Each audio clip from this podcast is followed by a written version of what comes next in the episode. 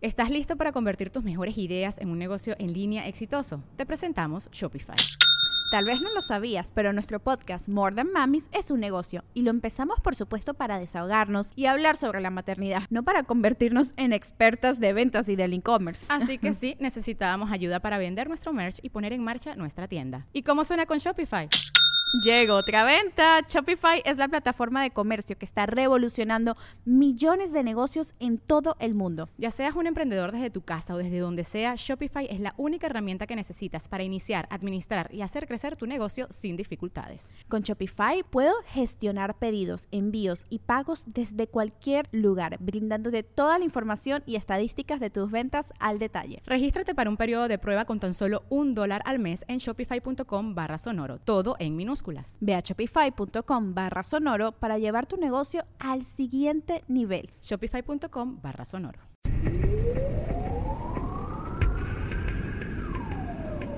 Atención, el siguiente programa contiene material sensible para algunas personas. Los comentarios de Lolo vertidos en este programa son responsabilidad de la irresponsabilidad de los comentarios de José Antonio Badía.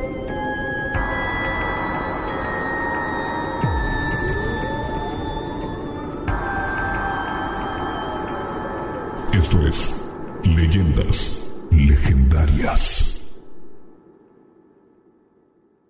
Bienvenidos a Leyendas Legendarias, el podcast en donde cada semana yo, José Antonio Badía, le contaré a Eduardo Espinosa y a un invitado especial casos de crimen real, fenómenos paranormales o eventos históricos tan peculiares, notorios y fantásticos que se ganaron el título de Leyendas Legendarias. Casi lo logras. Casi. Casi, una palabra. Dije peculares. Seculares. Peculares, es difícil. Yo Siempre puse esa palabra ahí, pero siempre me, me No siempre en el segundo le salió muy chido, pero el primero y el, El, este que y acaba de este. pasar. Y El este, pasa, pasa.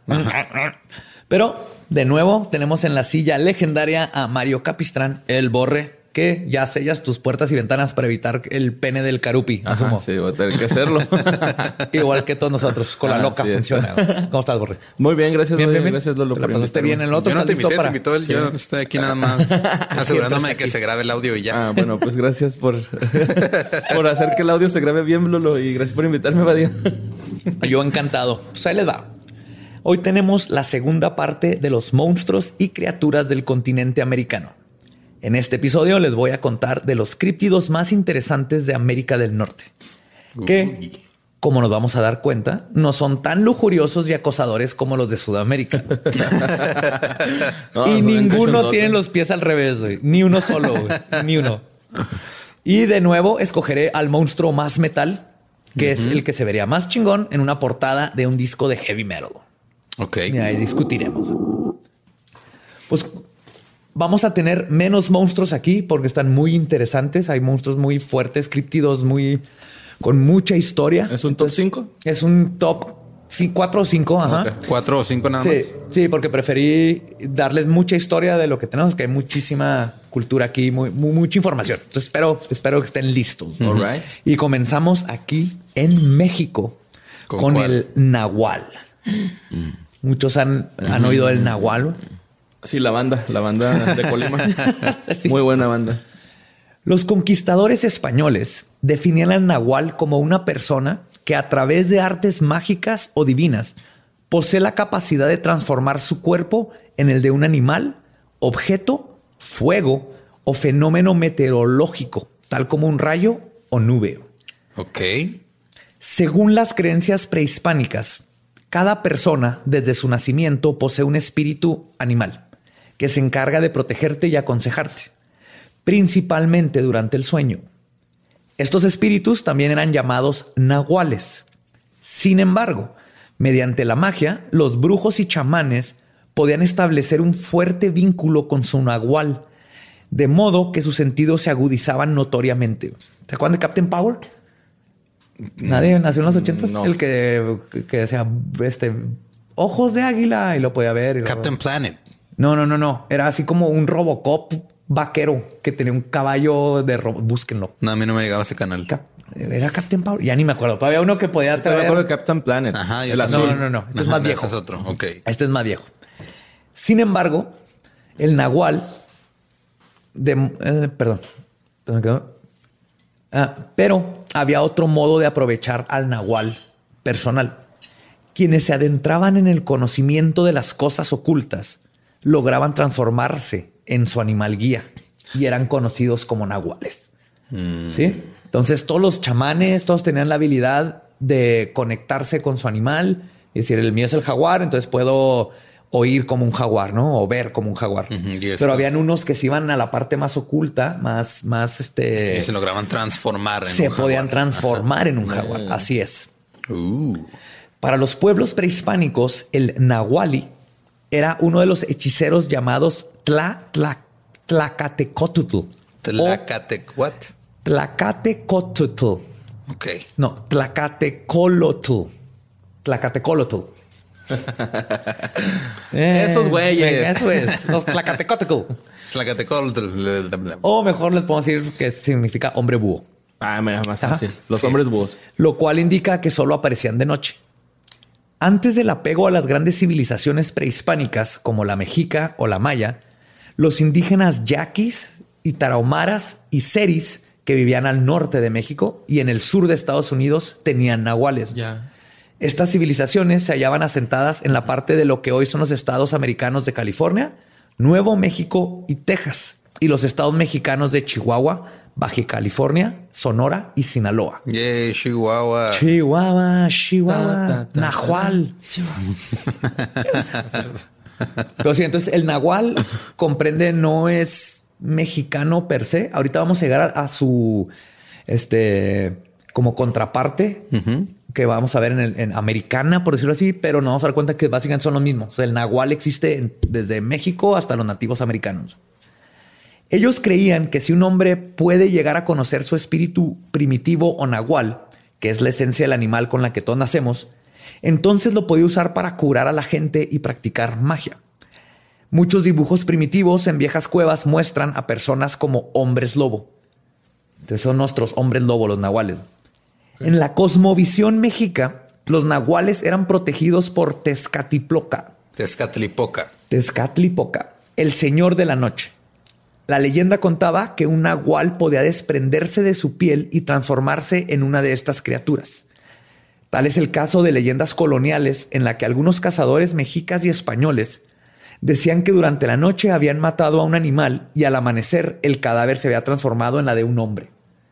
Entonces, mm, vemos hasta... Funcionaba hasta después de muerto el... sí, cuando te mueres se te quita el cuerpo, como a los hombres lobo. Ves que los matan y regresan. Y de hecho lo vamos a ver, eso es bien común en, cuando hay... Todavía en estos tiempos se habla de nahuales y se habla de los skinwalker, que ahorita vamos a hablar de ellos, el análogo, que como les digo es lo mismo. Cuando los matan, terminan convirtiéndose en hombre y ellos me dicen, ay, yo creí que había matado un perro, pero resulta que era un vato. creí que había matado un perro, pero es Joaquín. Joaquín. no. El nahual deja su forma humana por un tiempo determinado para adquirir la de un animal elegido. Existen varias versiones de cómo se logra esta metamorfosis. Pero es uno en específico nada más el que se pueden cambiar. Uno al, a la vez. O sea, hoy voy a ser un búho, mañana voy a ser un buitre o un lobo, un ah, coyote. se pueden cambiar de especie. En lo que quieran. Ok, creí que era nada más en uno solo. O sea, como que este es mi animal guía y yo me quiero convertir en, en una rata porque ese es mi animal guía y porque no tengo autoestima y me voy a hacer una rata siempre. No, con la práctica pueden irse convirtiendo en otros. Que ahí les va ahorita, voy a hablar un poquito de eso, pero es curioso que los nahuales casi no hay información. De los skinwalkers tampoco. Pero se conoce un poquito más de los rituales y unas cosas malignas y muy oscuras de los Skinwalkers, que ya viendo todo junto, ahorita vamos a dar cuenta, y asumiendo que es lo mismo, porque por lógica se ve que es lo mismo, creo que podemos juntar los dos y darnos una idea más global de lo que hacen y cómo es que se transforman en el animal que se quieren transformar. Por ejemplo, la parte de cómo se transforman en el animal que se quieren transformar lo aprendemos de los skinwalkers. Ahorita llegamos a ellos. Entonces, una forma asegura que el brujo simplemente desaparece y encarna en el animal a voluntad. El chamán afirma ser capaz de incorporar su conciencia al cuerpo de un animal ya existente. Sea de una forma u otra, hay una afinidad psíquica. Pero es que se, o sea, se, se convierten en animal. Es que o es algo las- así como Bran, el de Game of Thrones, el que está en silla de ruedas, que se mete así el, el- Y ¿cómo? haz de cuenta, en la- hay tres formas. Una es esa, como Bran de Game of. Thrones. Se meten al animal que quieren y lo controlan. O sea, una es una manera de mantenerte relevarte en la trama de un, de un programa. Pero esos son luz. Como que. Ah, Cuando te puedes meter a un, a un cuerpo es luz, ¿no? Acá, diferente. Sí. Algo así, yo sabía. No, es que sí, a mí me gusta ese rollo, güey, de los, na- de Está los chido nahuales. los están bien nahuales, chidos, están bien Simón. chidos. Entonces, Entonces, esa es esa forma, es como la conexión psíquica. sí, es una especie de parentela del alma entre el chamán y el animal en el que se transforma. Como si se tratara, se tratara de un avatar. Oye, ¿qué pasa con Como el, Bran. con el cuerpo? ¿Se queda así como inerte? Se o? queda inerte. De hecho, ese es uno de los problemas que tiene el chamán. Si lo encuentras, el cuerpo l- está, Te lo puedes echar. está indefenso. Ah, sí, está, está el cuerpo ahí. Como Bran. Ajá. Para los que no ven Game of Thrones, es un tipo que se puede meter en cualquier animal. Pero él está indefenso porque está en silla de ruedas. Aparte. Porque quién le manda a ver a su a- al rey cogiendo con su hermano. Digo, no, ¿qué era la reina cogiendo con su hermano? What? Ajá. ¿No ¿No has visto Game of Game of Thrones? No, ya no, no lo veas, ya, ya se te pasó. sí. Son demasiadas temporadas. No, Mira, déjalo ir. nunca. En Game of Thrones pasan cosas por o sea, la- los eventos y la trama avanza por incesto o por muerte, nada más. Ajá. Sí, pero a de todos, hecho- no te enamores de nadie. Aparte, ¿sabes que batallo para ver ese tipo de, de, de- de filmes o de series así como de con caballeros? de- y- ajá, Pero no sí. batallas como- para investigar sobre investigar sobre nahuales. Ah, no, pues sí me gusta, es diferente. Como el Señor de Si hubiera un caballero ¿no? o algo así, no, tampoco me gusta. Sí, no, no, no. O sea, otra forma dice que se fragmenta, para lo cual se desprende de modo deliberado de parte de su cuerpo. Los ojos, las piernas, un brazo o incluso los intestinos. De este modo, si se quiere acabar con un nahual, el mejor método es seguirle y observar, observar dónde realiza su transformación. Le robas la parte del cuerpo de la que se desprendió, ya que de este modo será imposible volver a su forma original y al amanecer morirá. Entonces se quita un brazo para tener un brazo de lobo. Ajá. Sí, o los ojos para tener un- ojos de águila. Pero si tú le robas los ojos cuando se quiera transformar, no va a poder y se va a morir porque no tiene intestinos o no tiene un brazo y se va a desangrar. Perilla. Y la tercera afirma que el cuerpo dormido del brujo permanece en su casa, mientras su espíritu vaga en la figura de animal. Sí, entonces no se mete un animal, sino su esencia, su espíritu se solidifica en la forma del animal que él quiere. Los albinos. Oh. Ajá. De hecho, esta es una forma de viaje astral y se sabe mucho. Se acuerdan de Drácula que se puede convertir en murciélagos y todo esto. Y son técnicas de magia y así que haces que tu esencia, tu conciencia, la puedes solidificar, por decirlo así, en cualquier animal. Entonces haces tu viaje astral, pero en forma de cuervo, digámoslo así. Pero está sólido. Alguien puede ver ese cuervo. Eh, No de esos cuervos en específico. Los De cuervos hecho- de Nuevo, de Nuevo Toledo, ¿no? De nuevo, otro lado. No, en Puebla. Aquí es algo que no entiendo, pero resulta que en caso que este es el caso, como le dice el Nahual, para evitar que alguien toque su cuerpo dormido, el Nahual debe dar siete vueltas antes de lanzarse. Seguimos sé, con las cosas no, súper específicas. Ajá, sí, es Son que- de esas cosas. Una que- vez un, un nahual dio seis vueltas, se lo chingaron. Sí. Una No, vez dio luego ocho vueltas, se lo chingaron. Eh, compa, son siete vueltas hoy, son siete. ¿Seguro? Sí, güey. Voy a dar ocho nomás para estar seguro. ¿Se murió? Ajá. Son siete. Te dije. Ajá, te dije. Y lo apuntaron, ¿eh? Ajá, con su plumita de quetzal. No, qué bonito. ¿eh? Ajá. O de Sensontle. Sensontle. Pues, los españoles decían que el nahual solo podía transformarse durante la noche y atacaba a sus hijos con hechizos infernales. La Santa Inquisición persiguió a los nahuales durante mucho tiempo, pero la gente creía en su poder y a veces los protegían, especialmente en las comunidades indígenas. En la región de los Tuxtlas, las creencias de los nahuales están muy arraigadas. Se asegura que hay personas que pueden transformarse en aves y que tienen el poder de volar. Salen en días de luna llena y se metamorfosean en tecolotes, tapacaminos y guajolotes. que son Tapacaminos. tapacaminos. Lo busqué. Es como el correcaminos. Correcaminos. Haz de cuenta, pero huevón. Ajá. Sí. Imagínense un correcaminos gordito. Ajá. Y como que se mete así en, en hoyitos en la tierra. Y asumo por eso le dicen tapa- tapacaminos, porque la gente nos quería atropellar o algo. Pero están bien raros, están bien bonitos. De hecho, están en peligro de extinción también. Ah. Aquí yo lo que no entiendo es quién demonios se quiere convertir en un guajolote. güey? ¿Y son mexicanos esos? Si te quieres morir en, en, en noviembre, conviértete en un guajolote. No Pero están, en, están sí, en no- México, todavía no pasaba todo eso. No, de- pero Tomás, no vuelas. Nada más haces Pero son bien bravos, güey. los guajolotes. Sí. Nunca se les ha hecho de emoción a un guajolote. A un ganso sí, Pero aprendí mi lección. Ah, pues hace cuenta como el ganso, güey. Es O son el, bien ajá, bravos. Es como el ganso, pero más cholo. Es como Sí, un... porque ese güey rasguña. Acá trae unas pinches garrotas y. Yo al que se ganó mi respeto fue un gallo. Estaban como en una jaula y me retaron. Ah, Porque estábamos, estábamos jóvenes, me retaron a agarrar al gallo. Y llegué y así de que, ah, y el gallo estaba todo asustado de mí. Y luego me dijeron, agarra la gallina. Y cuando quise agarrar la gallina, el gallo me lo hizo de pedo, güey. Estaba casi lloro, así pegado a la esquina. Entonces, no hay, el gallo es, es relax, es tranquis, pero no toques a su morrita. güey. No, pues no. No toques a su morrita. Es mexa. así somos. Así somos. Sí. Yo no soy así. Claro que sí, sí te enojarías. O sea, dicen que si alguien observa que- imagínate que, ¿quién quis- imagínate que llega un güey y quiere levantar a tu morra, güey, así cargarla. ¿A poco no le dices ni siquiera así como que, "Eh, güey, déjala en paz? Le voy a decir, oye, este, ¿le gusta el color morado? Porque para empezar, ella es mucho más brava que cualquier güey. Entonces se lo va, o sea, lo va a madrear. Está sedada. Lo va a dejar inconsciente. Si está sedada, es muy probable que haya habido consentimiento previo y estamos haciendo algo raro entre los Ok, tres. Ok, ya. Ahí párale ya, pues, por favor. Tú preguntas. Puedo ver a los nahuales. Sí, los nahuales, que la gente, la gente quiere saber de los nahuales. No de tu vida sexual. que, que me está interesante, ¿eh? Está interesante, Pero habrá otro día hacemos más. un episodio de eso. Pues si alguien observa que un ave se posa en su casa varios días consecutivos, puede inferir que no se trata de un ave común y corriente, sino de un nahual que busca un mal para uno o alguno de los Eso es lo que dicen con las lechuzas, ¿no? Acá. en- Se supone que las lechuzas son brujas, ¿no? Son brujas. De hecho, hay gente que le dice brujas a las lechuzas. Es que todos los animales de noche, lo que es bruja, los murciélagos, gatos negros, se asocian con las brujas porque es muy común que los usaban antes de lo que se llamaba Para familiares. nahualear. Sí. Que un familiar no es tu primo o así, sino el, el familiar de una bruja es un Es animal que, animal. Ajá. que el- los que han visto Sabrina pues ya supieron de eso, ¿no? Porque le enseñan del gatito de Salem y todo eso son familiares. Ajá. Pero No, pero Salem que no quería conquistar el mundo. ¿Quién? Salem. No, ese era un Pinky Cerebro, güey. Ajá. No, sale, Salem por eso está hecho gato, ¿no? Porque quería conquistar el mundo. Ah, ya, y lo castigaron Ajá, haciéndolo lo gato. castigaron Sí. haciéndolo gato. En el cómic está más hardcore. Lean el cómic, pero. Ah, ok, ok. Ajá. Yo estoy hablando de la serie de Nickelodeon, De- no, no sé dónde era. la viejita, sí. La viejita.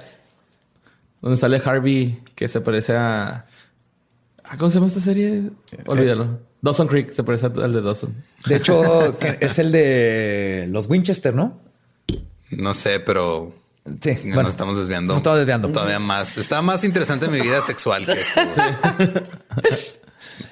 La leyenda de los nahuales tiene partes oscuras, perdidas en el pasado, en la mágica cosmología mexicana y difiere muchísimo dependiendo de las fuentes en que se basan a estas leyendas locales que se adecúan a la región donde cuente. Por ejemplo, el Por líder- ejemplo, en el norte el nahual se convierte en carne asada. en vaca. En el sur se convierte en un sope, un talacoyo. Qué Ajá, rico. en la Ciudad de México en esquites. Sí. Sí, es un animal el esquite, ¿verdad? El esquite es, Es elote. es el grano del elote. ¿Qué? es un elote en vaso. Ah, Por ¿Por allá qué no por le dicen el, elote? Ah, porque es que ya es esquite. O sea, el Ay, elote es le dicen completo. quesadilla a los tacos Sí, también, Sí, sí, no, no, no, eh, nos vamos a ir por otro. Déjenme continuar. Por ejemplo, el líder de la secta Rojo Intenso, creador de la página nahual.org. Espérense. Y amigo de Carlos Castañeda. ¿Quién es Carlos Castañeda? ¿Cómo? ¿Quién es Carlos Castañeda? ¿Quién es? ¿No conocen a Carlos Castañeda? No. Un imbécil que habla de magia y fantasmas y está sacándole. No conozco a José dinero Antonio a todo. Badía, no, no conozco a un Carlos Castañeda. Por eso no tengo que conocer a Carlos Castañeda. Tengo mi propio, mi propio hablador de magia y esas cosas. ¿Han oído de la Casa Cañitas? Ajá. Es Carlos Trejo, güey. Ajá. Ajá. Entonces ah, conocen a Carlos Trejo. Hagan de cuenta, es un Carlos Trejo. Es un Carlos Trejo, pero Carlos Trejo ahora toca en una banda de covers en un bar. güey. No me Mínimo digas sabe hacer algo. Sí, ¿Es- eso lo vi en neta? Facebook. Ajá. Con su sombrero todavía. Toca la de Ghostbusters siempre. No. Cañitas. Luego hay que hacer un episodio de ese imbécil güey, del, de cañitas y De Castañeda. Sí, el Castañeda. y No les digas imbéciles porque Perdón. tienen muchos fans, tienen mu- son simplemente nada más porque no te gusta lo que hace alguien, no tienes que decirle imbécil. Perdón, bueno, eh. ¿cómo se dice? ¿Embaucador o Charlatán. Charlatán. ¿Qué otros vamos a usar? Este, Ah. sinónimos. Político, no. O Un podemos, se podemos seguir hablando de, de nahuales. de nahual.org. Estábamos en Nahual.org. De Eduardo Castañeda. Ajá. Carlos Castañeda. Carlos Castañeda. Entonces, este tipo, el, el- de, de rojo, de rojo intenso y nahual.org se llama Alfonso Orozco, dice que para convertirse en nahual es conveniente comer carne todos los días y beber Pepsi en vez de agua. tenemos. Ay, no es cierto, Espérate, eso- Pepsi. Sí. No, ¿En qué no. momento se volvió publicidad integrada? No sé, pero está en su página, güey, nahual.org. Tú dices, es punto .org. Aquí voy a aprender de nahuales porque es lo que me pasa ajá. cuando me meto en estos laberintos de investigación. Digo, mira, ya encontré una página oficial, es org. Nada, que me salen con que Pepsi. Sí. Tal vez tiene sentido porque la coca es la, la luz, Pepsi es la oscuridad. entonces Tienes que ir al lado de la oscuridad. No sé, güey.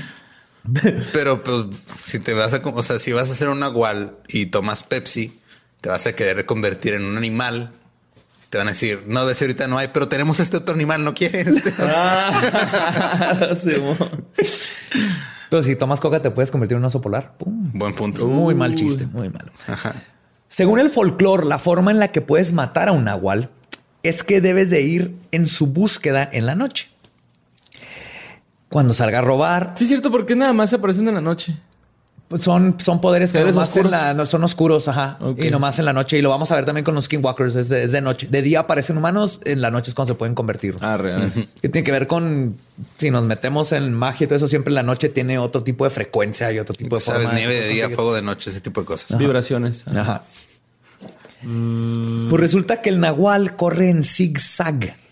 Entonces debes perseguirlo y cada 15 pasos dejar un crucifijo para obligarlo a correr en círculos. A ver, a ver, a ver. O sea, él, él va corriendo zigzag, va Ajá. derecha, izquierda. Primero lo derecha, ves, izquierda, lo ves, va a ir a derecha, robar, ¿no? Así izquierda. que, wow, va a matar a ese pinche nahual. Y luego lo ves que dice, "Ah, va a ir a robar unas gallinas. Y entonces va a correr en zigzag y luego tú vas contando 15 pasos, crucifijo. 15, sale caro, tienes que comprar un chingo de crucifijos. ¿no? Y luego... Y tú Todo- ser más listo y correr en, en línea recta, ¿no? Todo eso fue una conspiración de mercadotecnia del güey que vendía crucifijos en el pueblo. Dijo, ¿cómo vendo estas cosas? Ya tengo muchos, ya la gente ya no los quiere, todo el mundo trae un crucifijo. Ya mis niños los están haciendo más rápido, ya aprendieron cómo hacerlo. Entonces ya, porque ya todo, no puedes tener tú como persona más de un crucifijo, supongo. O sea, No, tú tienes no tu necesitas crucifijo y tienes un crucifijo de repuesto tal vez y ese güey seguía haciendo crucifijos. Entonces dijo, ¿cómo los vendo? Ah, con el mira, nahual. ¿Por qué nahuales. te va? ¿Por qué te va? Lo, lo tiras para o lo obligas a correr en círculos. Cuando hayas hecho esto tres veces, le disparas. no, güey, neta. Neta, neta. No le puedes esperar desde un principio. Pues según esta madre, no. güey. Al parecer, yo nomás le dispararía. güey. Y vamos a ver que, el- como en otros casos, sí, nomás le dispara, sigue siendo un hombre. De Ajá. hecho, lo que decíamos, los casos de que disparaban, los matan y resulta que era, que Era un hombre. Ajá. Ajá. Pero y antes de morir recuperará su forma humana y vas a saber quién era el vato que Joaquín. era el nahual. ¡Papá! no. De hecho, está bien, está bien, bien chido porque el Skinwalker acá en el norte, igual que los nahuales en el sur, los dos, cuando llegaron los conquistadores y cuando en Estados Unidos llegaron los, este, ¿cómo se llaman? Los, los que llegaron, Ingleses. los ingleses, básicamente. Ajá. Los peregrinos. los, los peregrinos, los pilgrims. Los nahuales, la gente les tenía miedo y no los quiere. Y los, pero durante esas guerras sirvieron para como espías. Ok. Se transformaban en animal, Y iban y espiaban. Y fue un momento como de paz. Donde todos estaban de acuerdo en que estos güeyes que acaban de llegar aquí tenemos que partirles la madre. Y es el único momento que encontré en la historia. Y lo curioso es eso que pasa en los dos continentes, donde se unen los nahuales o, y los skinwalkers, que eran lo peor, así nos da miedo, con la gente, porque todos tenían el mismo, la misma misión en común, ¿no? De vamos a chingar a estos vatos. Entonces, en este lado era la Inquisición lo que los estaba atacando y allá estaban los, los pinches ingleses tratando de cazarlos, pero está bien padre cómo llegó un punto en donde Dijeron todos, ok, vamos a chingar a estos vatos, a los blancos. Entonces eso pasa en los dos. Es bien curioso. Sí, es como, las historias de es dos como la alianza que quieren hacer los Lannisters con, bueno, con, con Daenerys para. Es que no ves Game of Thrones por No ves Game of Thrones. Pero hay para no, pero que hagan contra una amenaza más grande, güey. Es una, hay una amenaza más grande. Curiosamente hay un muro ahí involucrado también, güey. Está muy cabrón. No, pero ustedes sigan con eso. Sí. Bueno, y ahorita cuando hablemos del Skinwalker voy a regresar a cómo se conectan los dos un poquito, pero quiero cerrar la parte del Nahual con una historia que encontré, güey, que habla de los Nahuales que no podía no mencionar. Es de la película animada de la leyenda del. No, esto sí pasó. Esto sí pasó. Yo hablo de cosas que pasaron. Todas estas cosas pasaron. Ahí les va. Un hombre se casó como se casan todos los hombres del mundo. Enamorado. Ok, ya desde ahí empezamos Sí. mal.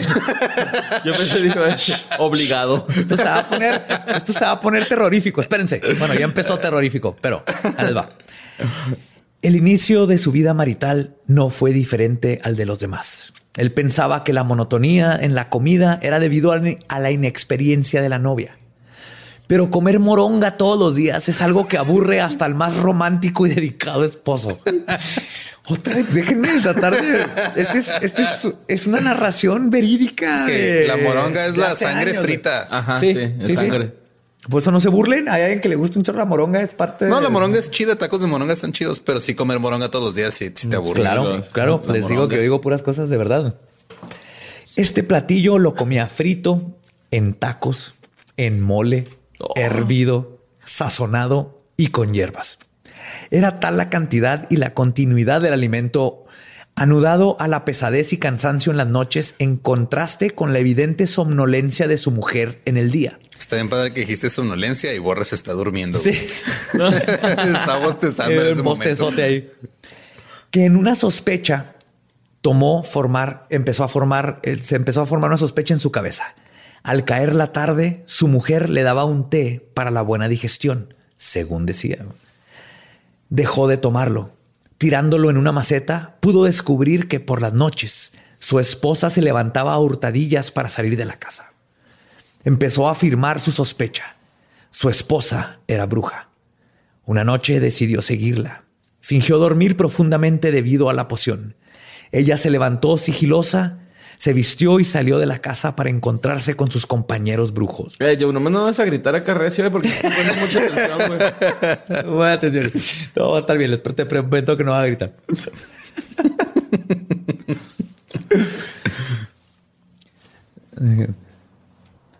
Se internaron en el monte, bromeando, pensándose solos. El esposo los perseguía a prudente distancia. Llegaron a un sitio de que seguro habían visto antes.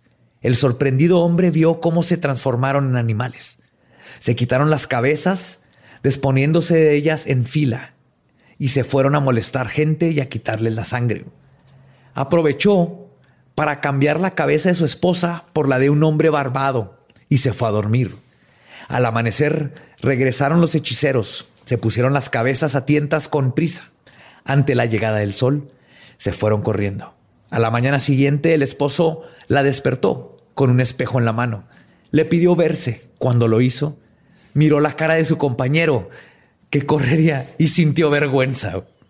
Trató de hablar con su marido, pero al resonar la voz grave de un hombre que trata de dar explicaciones con artilugios femeninos, fue tal la conmoción de la mujer repentinamente.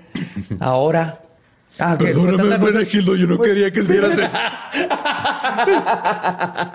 Yo no quería que me vieras así, pero es que es que tengo que conseguir sangre, güey. ¿Qué pedo, morro? ¿Dónde dabas anoche, güey? Te fuiste con tus amigos, ¿verdad? Perdóname, Hermenegildo, es que Menegildo, güey. No, te cap- Eres Nahual, cabrón. Eres Nahual. Che, voz mamona. que te dieras cuenta, pero Y ahora tiene una esposa con cabeza de vato. Pendejo.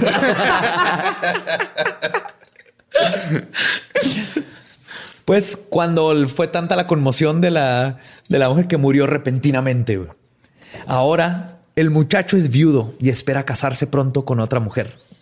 Aunque hay veces en que extraña el guisado de moronga. Nadie como su difunta para prepararla. Es neta que dices. Esta es una anécdota de, hace muchos años donde cuentan esa parte de la pero me encanta cómo el... Aunque ya no pueda comer moronga. Sí.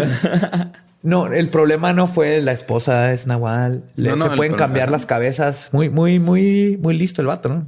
Despertar. Imagínate estar ahí acostadito, así como, hijo, ahorita que se despierta esta morra. Con la cara del pinche Joaquín, güey. Hija de su... Ahora es al ya revés, la ¿no? trampé, ya la trampé, güey. Tal vez dormido para checar el cel o algo. o algo así en vez de seguir a alguien. checaba la cabeza. Sí. Pues ahora nos vamos a el Skinwalker, que es de los Estados Unidos. Sí.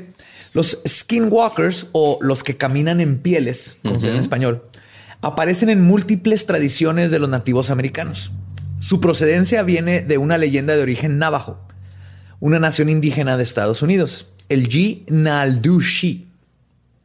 Hay muchos detalles sobre los mismos, ya que los nativos americanos los consideran, perdón, no hay muchos de- de detalles porque los consideran un tabú e incluso tienen prohibido hablar sobre ellos, ya que los consideran una aberración a la naturaleza y una de las cosas más malvada- malvadas que existen en el mundo. Como los católicos con los homosexuales. Así es. de hecho, estaba viendo un, un- un documental de unos guardabosques navajo en Utah. Y cuando van a hablar, están hablando de ovnis, de portales, de muchas cosas que pasan en toda esa área. Y cuando van a hablar de los skinwalkers, le dicen a la gente que está ahí, si hay alguien que es nativo americano, vamos a hablar de skinwalkers para que se vayan a tomar su café. güey. Así, así de serio es. Es, es- es racista a No, mencionarlo. nadie. No, no, es este- es tabú. O sea, oír. Es un tema prohibido. Es un, tema, prohibido, Oh, ya, ya, hablar ya. de los skinwalkers, que es lo mismo que el nahual. Sea, es lo mismo que el nahual, pero allá los tienen mucho más. Acá todavía les tienen esa apariencia un poquito sana, Ajá. pero creo que oyendo de todos es, es lo mismo, porque tienes el chamán, que es la parte buena, y lo tienes el nahual o skinwalker, que es la parte mala. Es el Jedi y el Sith. Ok, ok. Ajá. Entonces no hablan de ellos. Pero entonces, ¿quién es el malo ahí? el Los- nahual y los skinwalkers. ¿Y quién es el bueno entonces? Los el chamanes. chamanes. Ah. Los curanderos. Sí, sí te conté, ¿no? Que un amigo fue a, a esto del, del sapo. A, A chupar el sapo. chupar el sapo. a- lo que a fumar sapo. A fumar sapo. Ajá, sí. ¿Cómo fuma Ah, sapo? Con, con los series. Se les, se le exprime una glándula y Ajá. se seca y luego como si fuera cristal. O sea, Como de si hecho, de hecho, con eso rehabilitan a los adictos de cristal y de heroína y todo esto. ¿Con sapos? Ajá, sí. Es una terapia, pero pseudoterapia, ¿no? Ajá. Así como dicen. Pero haz de cuenta que fue este, mi compita, ese rollo. Y dice que tuvieron que acampar pues ahí en donde está la región de los Eris. Y que de repente se empezaron a escuchar un chingo de risas, ¿no? Así que estaban acampando. Y que el chamán que les estaba dando el tour les dijo así como que, ok, vamos a levantarnos y vamos a aplaudir, cantar, este, hacer mucho ruido, ¿no? Para asustarlos. Para asustarlos. Y se asustaron, pero dice este güey que como más tarde se volvió a escuchar, pero así como si hubieran ido por más raza, estas, pues, o sea, lo- las risas, ¿no? Y, y otra vez salieron y el chamán, no, de otra vez, güey, decía, madre, ¿no? Y que ya, al último, pues se fueron las risas, pero dice que sí. Hubo un momento bien incómodo, güey, porque dice, es que neta, güey, se escuchaban las risas enfrente, atrás y a los lados. O sea, nos tenían totalmente rodeados la- las... pues supongo que deben de ser brujas o nahuales o no sé qué pedo, güey. Probablemente Nahual, porque ahorita que me cuentas eso, acabo de escuchar una historia donde eh, los, los skinwalkers, los navajo, te, te dicen que no se meten con gente que no sea de las tribus. Ok. Ok. Pero hay varios. en- ajá. Sí, no, no les interesa, la neta. Pero ah, hubo un caso muy sonado de una familia que en el carro de repente salió enfrente del carro un tipo entre mitad perro, mitad humano y casi lo atropellan. Pasó, no pasó nada, se fueron a la casa y luego en la noche, y lo acabo de escuchar ayer, empezaron risas en la cabaña donde se quedaron. Y dicen que abrían y que empezaron los tambores, pum, pum, pum, pum, pum, pum, pum, pum. Y los veían y lo trataban de cruzarse la reja y no podían. Y eran entre humanoides perros.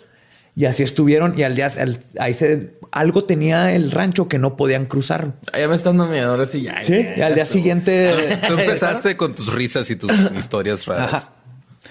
Hay una historia bien chida de un vato que lo atacó un perro bien grande y lo, lo agarró a, a palazos con un 2x4. Lo agarró, ajá.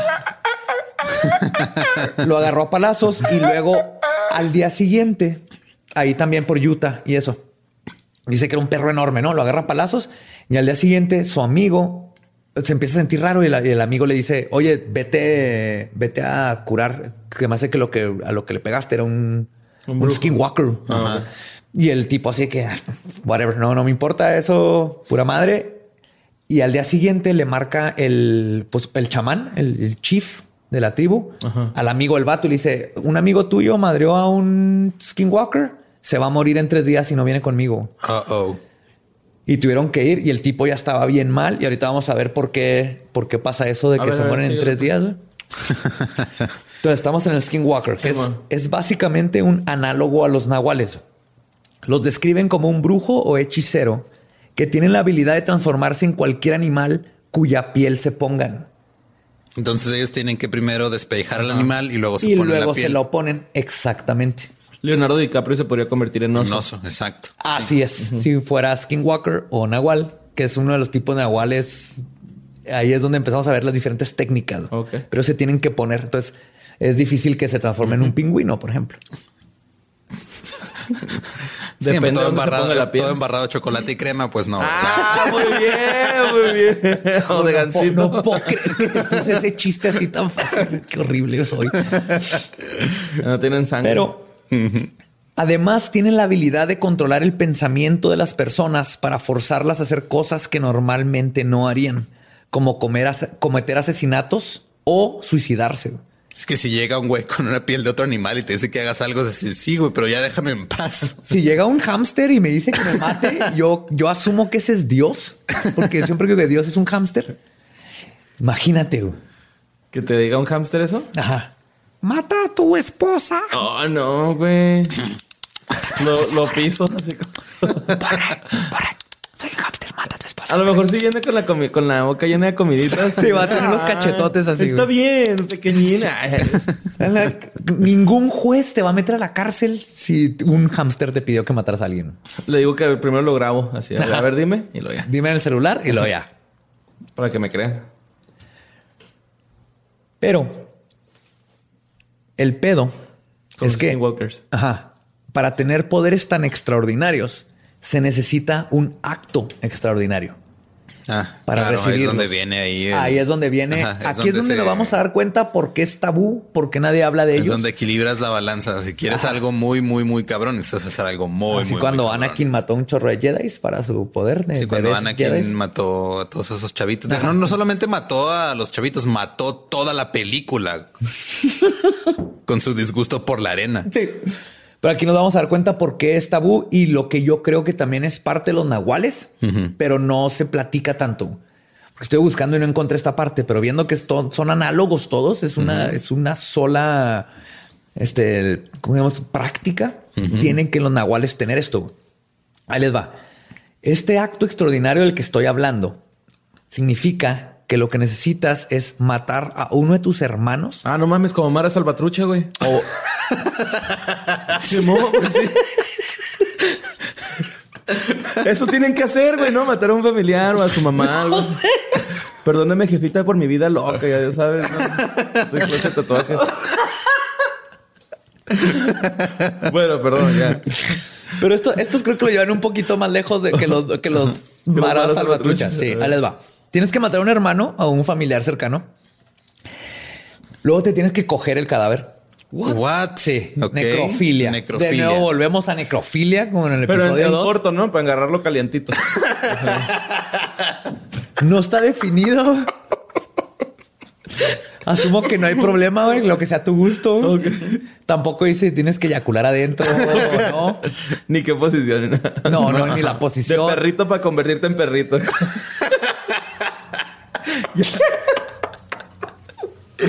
Chivito al Sí, de para chivito. convertirte en chivo.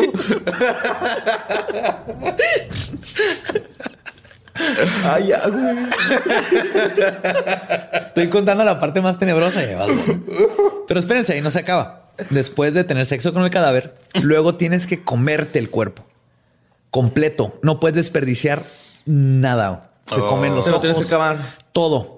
Y los lo- con el con los huesos los hacen un polvo Guardan uno de los huesos, le quitan el tuétano y luego hacen un- con hierbas y todos los huesos. Y en, en ese hueso guardan, es como una flauta, así que pff, pueden escupir. Ajá. Y ahí adentro le meten lo que hacen con los menjurjes del- de los otros huesos más hierbas. Y eso es lo que si los llegas a atacar, te lo echan en la cara. Y una de dos, o te mata, depende de cuál usen, o te convierte como en un zombie, Y- que es lo que... ¿En la Es una patrulla Es una porque patrulla. estamos en Ciudad Juárez. Bien. Entonces te lo echan en la cara, la escop- escopotolomina, escopolimina. No sé. No sé. Bueno, hay una planta que de- en, en Sudamérica, de hecho en Colombia, algo así, te lo echan, es una planta y te hace súper susceptible a lo que sea. Oh, ya, ya. Como te bajan las defensas y No, te... no, no, te- No, no, eres no, muy está- manipulable. Ah, eres No manipulable. es tan manipulable y esto búsquenlo. Esto es de neta que te lo, o sea, van en la calle, te lo echan y lo te dicen, vete al cajero, mete tu tarjeta, pon tu NIP, saca seis mil pesos, dámelos y haces todo eso. No hay forma que te resistas a lo que te están diciendo. y creo que cuando pasa no te acuerdas, ¿va? y, no- y luego te despiertas y no te acuerdas. Ajá. Está pirata ese rollo. Y lo- Sí, ajá. Sí. Suena, suena como algo que diría un güey que se gastó seis mil pesos en cocaína. No, pero sí. Y lo que me dio más miedo es que cuando estuve viendo todo eso, el de donde sacas las copalaminas, como ahorita lo, lo pondremos en las notas. Salen los árboles y se ve que están ahí en las calles. O sea, cualquiera puede agarrar eso. Fue así todo un, un problema de crimen. No sé si siga y nomás no lo han nombrado, pero los skinwalkers también lo usan. Ok. Entonces, los describen como personas que, aunque no estén transformadas en animal, les brillan los ojos en rojo en las noches. Y si llegas a ver a un skinwalker, te va a matar. Bien si lo ves, si lo llegas a O ver sea, como me estás humano. describiendo al, al, al güey que dice Coco Celis en su show, ¿no? El que llega con sus ojos rojos de solvente y te dice, ahora sí ya valió verga. o como así. Y viene bien Ya animal valió el verga que tu puta madre. Un saludo. a Haz de Coco. cuenta. güey. Saludo a Coco Celis, por cierto. Saludos, Coquito. La cosa o el pedo es que te va a matar porque si tú sabes quién es un skinwalker, o sea, si lo ves como en su forma humana y sabes quién es y llegas a su casa, lo único que tienes que hacer es tocar su puerta y se va a morir a los tres días. Es parte de la de lo A, que a creen ver, ellos, otra, vez no entendí Sí, esa o sea, parte. Digamos que tú eres un skinwalker, Borre, Ajá. y el- te veo de perro o de tortuga, no hay problema. Pero si te veo como Borre transformarte No o sé que gustaría verme de perro, güey, pero... de tortuga. Borre, te- tú te transformas en tortuga. Estaría bien chido. Te ves Sí. la conchita. Pero yo ya sé que tú eres el que se pone las conchitas. Ajá. Ok. Ok, tú te encanta, tú vas de noche, conchitas. A ti te encanta la concha, güey. La Te concha es lo que te concha. gusta.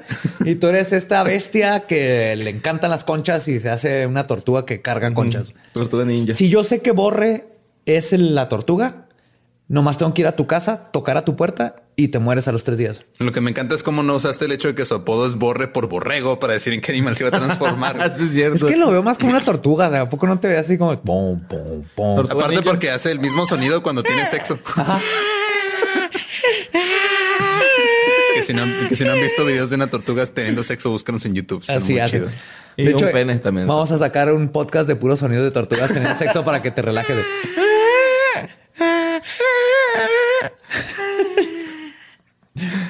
Entonces nada más tienes que tocar la puerta Pero y ya. tú tienes que estar, o sea, tienes que estar 100% seguro de que ese güey va a ser es el nahual, ¿no? Sí, pues Bueno, le el tocas y se muere y que lo viste. Pero es- esto es parte del folclore. Lo que pasa normalmente es eso. Hay muchísimos casos donde hay el caso de una familia que había un coyote muy grande comiéndose sus pollos.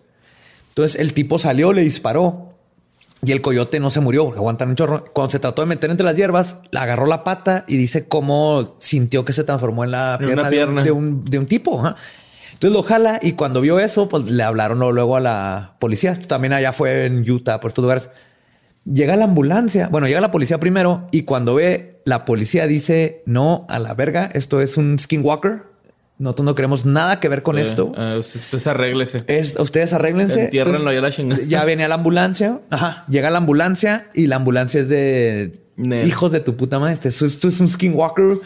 Lo subieron porque pues, es su trabajo, pero llegando al hospital, Se lo llevó la bestia. lo, habían dos doctores este, anglos y los fueron los únicos que lo pudieron tratar, güey, porque nadie quería nada que ver con el skinwalker. Y ahí lo salvaron, lo salvaron al skinwalker, pero el tipo desapareció. Pero lo que yo no entiendo es, lo que yo no entiendo es si un skinwalker tiene un accidente y lo recoge una ambulancia, ¿Va al hospital o va con un veterinario? Depende de qué tan rápido lo encuentres, porque sí, en cuanto se quedan inconscientes o están heridos, se empiezan a transformar. De hecho, ser un skinwalker era considerado delito federal hasta 1998. Hasta el 98, hasta En el 28 98, ajá, era un delito federal. Era de los, estaba en el top 5 delitos dentro de, de las este, tribus nativoamericanas. Era de los top 5 delitos ser un skinwalker. O sea, es algo que es aceptado, que es algo que pasa, que culturalmente no lo platican, ¿no? Sí, mi ma- acá en la corte, ¿no? Así, orden en la corte, orden. Se le acusa de convertirse en un perro en las noches. En un tipo con cara de perro. ¿Cómo que- se declara? Culpable.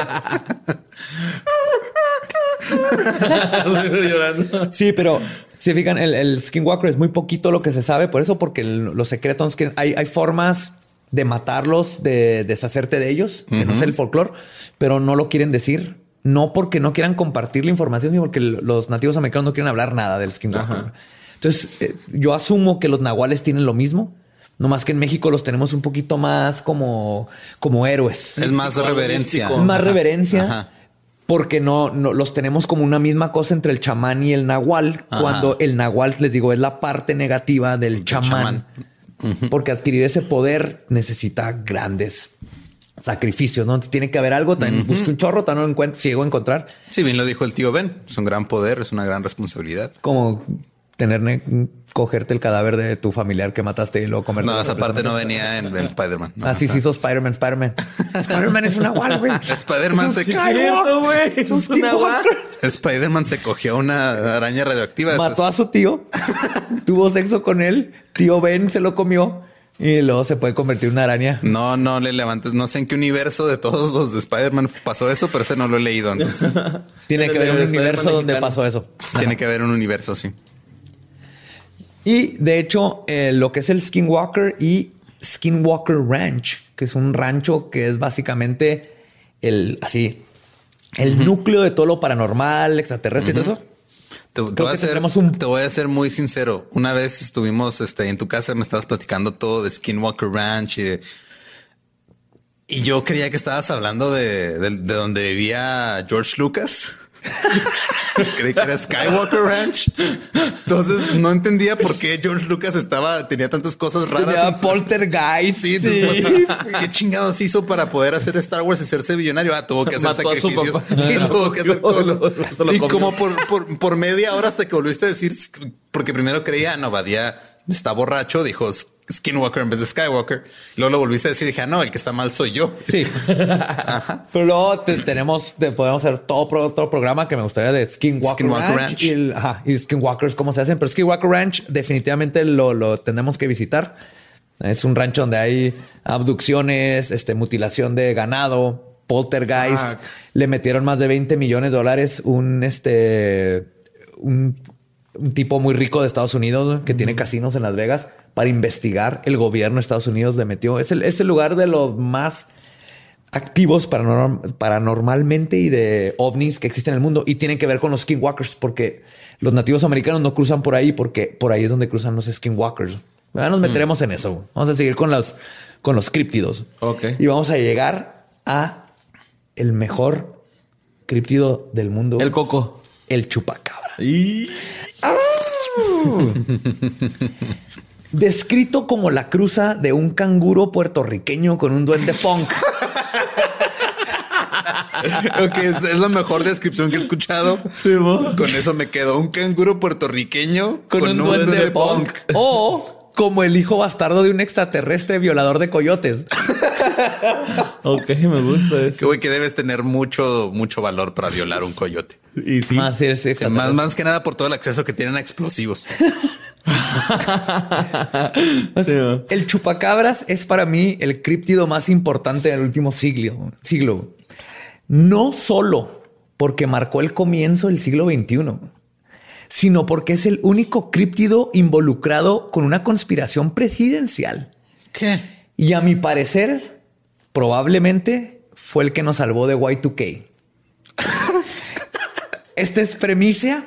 Nadie había, pero mi teoría es que el chupacabra nos salvó de Y2K. ¿Te acuerdas del Y2K? No. Y2K era cuando iban a cambiar el año del 99, 99 al 2000 y creían que las computadoras iban a explotar ajá, sí. todo. No las todo. programaron para llegar al 2000 porque nadie sabía que el 2000 iba a existir. Pero nada más era porque el calendario no llegaba hasta el 2000, ¿no? Supuestamente, pero era, o sea, decían, no, es que al- en el momento hacia medianoche, en Año Nuevo, se van a caer aviones, se va a caer el mercado de, de la bolsa de valores, Ajá. va a explotar tu tele, o sea, iban a pasar el todas- microondas te va a comer la, la face. Sí, era... Sí, recuerdo Y los excusados te iban a comer el pene. Sí, no había están gente, conectados no, al y internet, es que pero- fue, fue un asunto de que había gente que fue a las tiendas y compró, hizo su, sus kits de supervivencia, hizo, tenían así en su sótano todo preparado para el apocalipsis. O sea, sí Ok, estuvo muy, muy Sí, cabrón. Sí a mí me tocó totalmente el 99. De hecho, hay un capítulo de Los Simpsons. de eso, 99 ¿no? yo estaba en prepa. Los Simpsons hay un capítulo de prepa. todo. de Bueno, Simpsons. sí. Sí, me está graduando de, prep- de prepa y era totalmente así de, oh, shit. Sea, sí parecía que iba a pasar algo bien hardcore y obviamente no pasó nada gracias al chupacabras. No se ve que el chupacabras era programador. No necesitas ser programador, güey, nomás necesitas magia. güey. O sea, les va. El término chupacabras lo acuñó el comediante y empresario puertorriqueño Silverio Pérez al poco tiempo de haberse publicado los primeros incidentes. Y El proviene locutor del latín chupas. Y Cabras. Animal. era locutor de radio, de hecho. Mientras tanto, en Colombia le cambiaron el nombre al chupapollas. No mames. Neta, mamón. Neta, güey. Ay, no, es que chupacabras se escucha muy, como muy, muy sucio. Hay que ponerle algo más, más regular, más normal. Chupapollas. El Aparte, chupapollas. Porque le dices Que me ataque ese chupapollos o chupapollas. No es Pero chupapollas. A mí más que nada, aparte lo gracioso de eso es, tantito. es pollo el chupapollas. No mames, está bien pedo ese nombre. Horrible. Chupapollas. Horrible. O sea, Colombia, te amo, pero chupapollas. No. Vámonos, vamos a todos a, aceptar que es el chupacabras. Aparte anda en bicicleta el güey, ¿no? Acá. ¿El chupacabras? Sí. Anda en patineta. En bicicleta. No, es patineta porque es punk. Ajá, es punk. Pues, la descripción más común del chupacabras es la de una criatura parecida a un reptil de piel coriácea o escamosa, de color gris verdoso y de espinas afiladas o plumas a lo largo de su espalda. Se reporta que mide un poco más de un metro de altura y que al estar de piel salta y guarda cierta similitud con un canguro. Ajá. Un en- puertorriqueño. Ajá. Y en algunas, en algunos avistamientos lo han descrito con alas, así como las de Spider-Man, entre la muñeca y la cintura. Pero sí, sí es muy probable que vuele. güey. Como mi- uno de mis primos tenía una playera del chupacabras, pero venían así todos los datos de, ¿no? O sea, por ejemplo, decía Yo la tenía esa playera. edad también. y luego de acá el año, pero estaba bien chida. Es que fue todo un fenómeno. Un- Sí, era como un Roswell, ¿no? Para mí, De- es- pero sí fue un. Roswell. de- y les digo que aparte es el único críptido que ha emigrado. O sea, empezó, empezó en Puerto Rico y se fue moviendo y los avistamientos llegaron a México y fueron subiendo hasta que llegaron a Estados Unidos. No, y luego ta- también me acuerdo, me acuerdo mucho que mi abuelo tenía ranchos, ¿no? Tenía un rancho y tenía un camión de así como tipo escolar lleno, pero así hasta la madre de conejos, ¿no? Entonces, pues ahí me gustaba meterme ahí a, corretear los conejos. Sí, güey, estaba bien chido eso. Entonces, un día le dije, hey, lléveme al, lléveme al camión, ¿no? Y lo, no, que sí. Pues ya fuimos y pues me metí con los conejillos. Y luego al siguiente día le dije, hey, vamos otra vez con los conejos. Y lo, no, ayer se metió el chupacabras. What? y se los comió todos y que no sé qué. Y luego llegamos y en el, en la- el vidrio de enfrente del camión había un hoyo. ¿Es en serio lo que estás contando? Sí, pero pues no se lo comió el chupacabras. Mi abuelo me lo dijo nomás para asustarme. Los güeyes se lo robaron a los conejos, ¿no? pero yo, yo me acuerdo que de niño, o sea, yo me asusté un resto, güey. Tenía como unos ocho años. Es que el ¿no? chupacabras sí fue algo impresionante que el- fue todo un golpe. De hecho, ahorita que dije lo de conspiración presidencial, es porque hay teorías que dicen que llegó a México porque Carlos Salinas de Gortari, cuando, cuando empezó el desmadre, lo, lo trajo a México y lo inventó para quitarnos a la gente la idea de que el dólar que se- empezó a subir y Ah, que empezó claro, la economía, porque es que era el tiempo en que México, la nueva perestroika de México, y prosperando México. solidaridad. Ajá. México, la ciudad de la esperanza. Y llega el chupacabras y nos distrae, pero no. Carlos Salinas no tuvo nada que ver. El chupacabras llegó solito, emigró. Ahí les va. Los llegó, primeros. llegó en la bestia también. Como buen Mara Salvatrucha. Los primeros reportes de ataques ocurrieron en marzo de 1995 en Puerto Rico, cuando ocho ovejas domésticas fueron encontradas muertas, cada una con tres heridas punzantes en el área del pecho, como en forma de triángulo, ok. por las que aparentemente había sido succionada toda la sangre del cuerpo. Algunos meses después, Por un testigo eh, presencial llamada Madeleine Tolentino declaró haber visto a la criatura en un pueblo puertorriqueño de Conóbanas. Sí, Canóbanas, perdón. Afirmando también que alrededor de 150 animales domésticos habían sido encontrados muertos. 150. 150. Y, Esa así- misma y aquí noche. empezó. No, fue, fue, fue en cuestión de meses, Ok, ya. pero, No, pero con ella fueron Aunque hayan 150. sido meses, sí. todavía también Pero- son un resto, güey. ¿Es un solo chupacabras o hay varios? Porque 150, tanta sangre. Yo también había leído una teoría de que lo habían hecho los chinos, güey. A ese güey. ¿Al chupacabras? Ajá, sí. No, no, el chupacabras. Era un experimento es genético acá. Sí, pero si, si alguien lo hizo, no fueron los chinos, fue el proyecto Montauk, ahí por Nueva York, por New Jersey. Sería otro tema. Luego te lo platico. Luego Oye, se los platico. Y a lo mejor nada más quería quitarle la vesícula, ¿no? Por eso los, los tres puntos. Te estás riendo de que me quitaron la vesícula, Sí, ¿verdad? Me quitó el, el- Puedo decir que mi cicatriz es un ataque del chupacabras. güey. Que te, quisieron chupar la polla, pues. Chupapolla. El Que de hecho, chupapolla. esto es. Chúpamela. El, el chupacabra siempre ha estado asociado con los ovnis. Simón. Porque si se dan los ojos cuenta, son almendrados, ¿no? tiene ojos almendrados. Pero antes de eso, cuando encuentran los primeros cadáveres, la gente asume que estamos hablando de, de todos estos casos de, de los animales que encuentran muertos y le echan culpa a los ovnis, ¿no? De cómo se llama el, el- Abducción. no, no abducción, el mutilamiento, la, la mutilación animal, ¿no? Que encuentra una vaca y le falta todo el ano y los ojos y no hay sangre. Entonces era muy parecido, pero en lugar de tener estos cortes precisos, que es lo que hacen los ovnis cuando hay la mutilación animal, tenía tres puntos. Entonces Tres puntos, loco. pasó de algo de un ovni a algo orgánico. Pero aún así, esto está muy conectado con los ovnis y ahorita vamos a ver por qué con una teoría que ahorita les voy a contar. Pero poco después de los reportes de Puerto Rico, empezaron a surgir reportes de muertes de animales en circunstancias supuestamente similares, provenientes de otros países como República Dominicana, Argentina, Bolivia, Chile, Colombia, Honduras, El Salvador, Nicaragua, Panamá, Perú, Brasil, Estados Unidos y México. Choncho. En todos lados empezó. Algo estaba pasando. Aquí lo que tenemos que ver es el fenómeno era real. Empezaron a encontrar animales con los hoyos.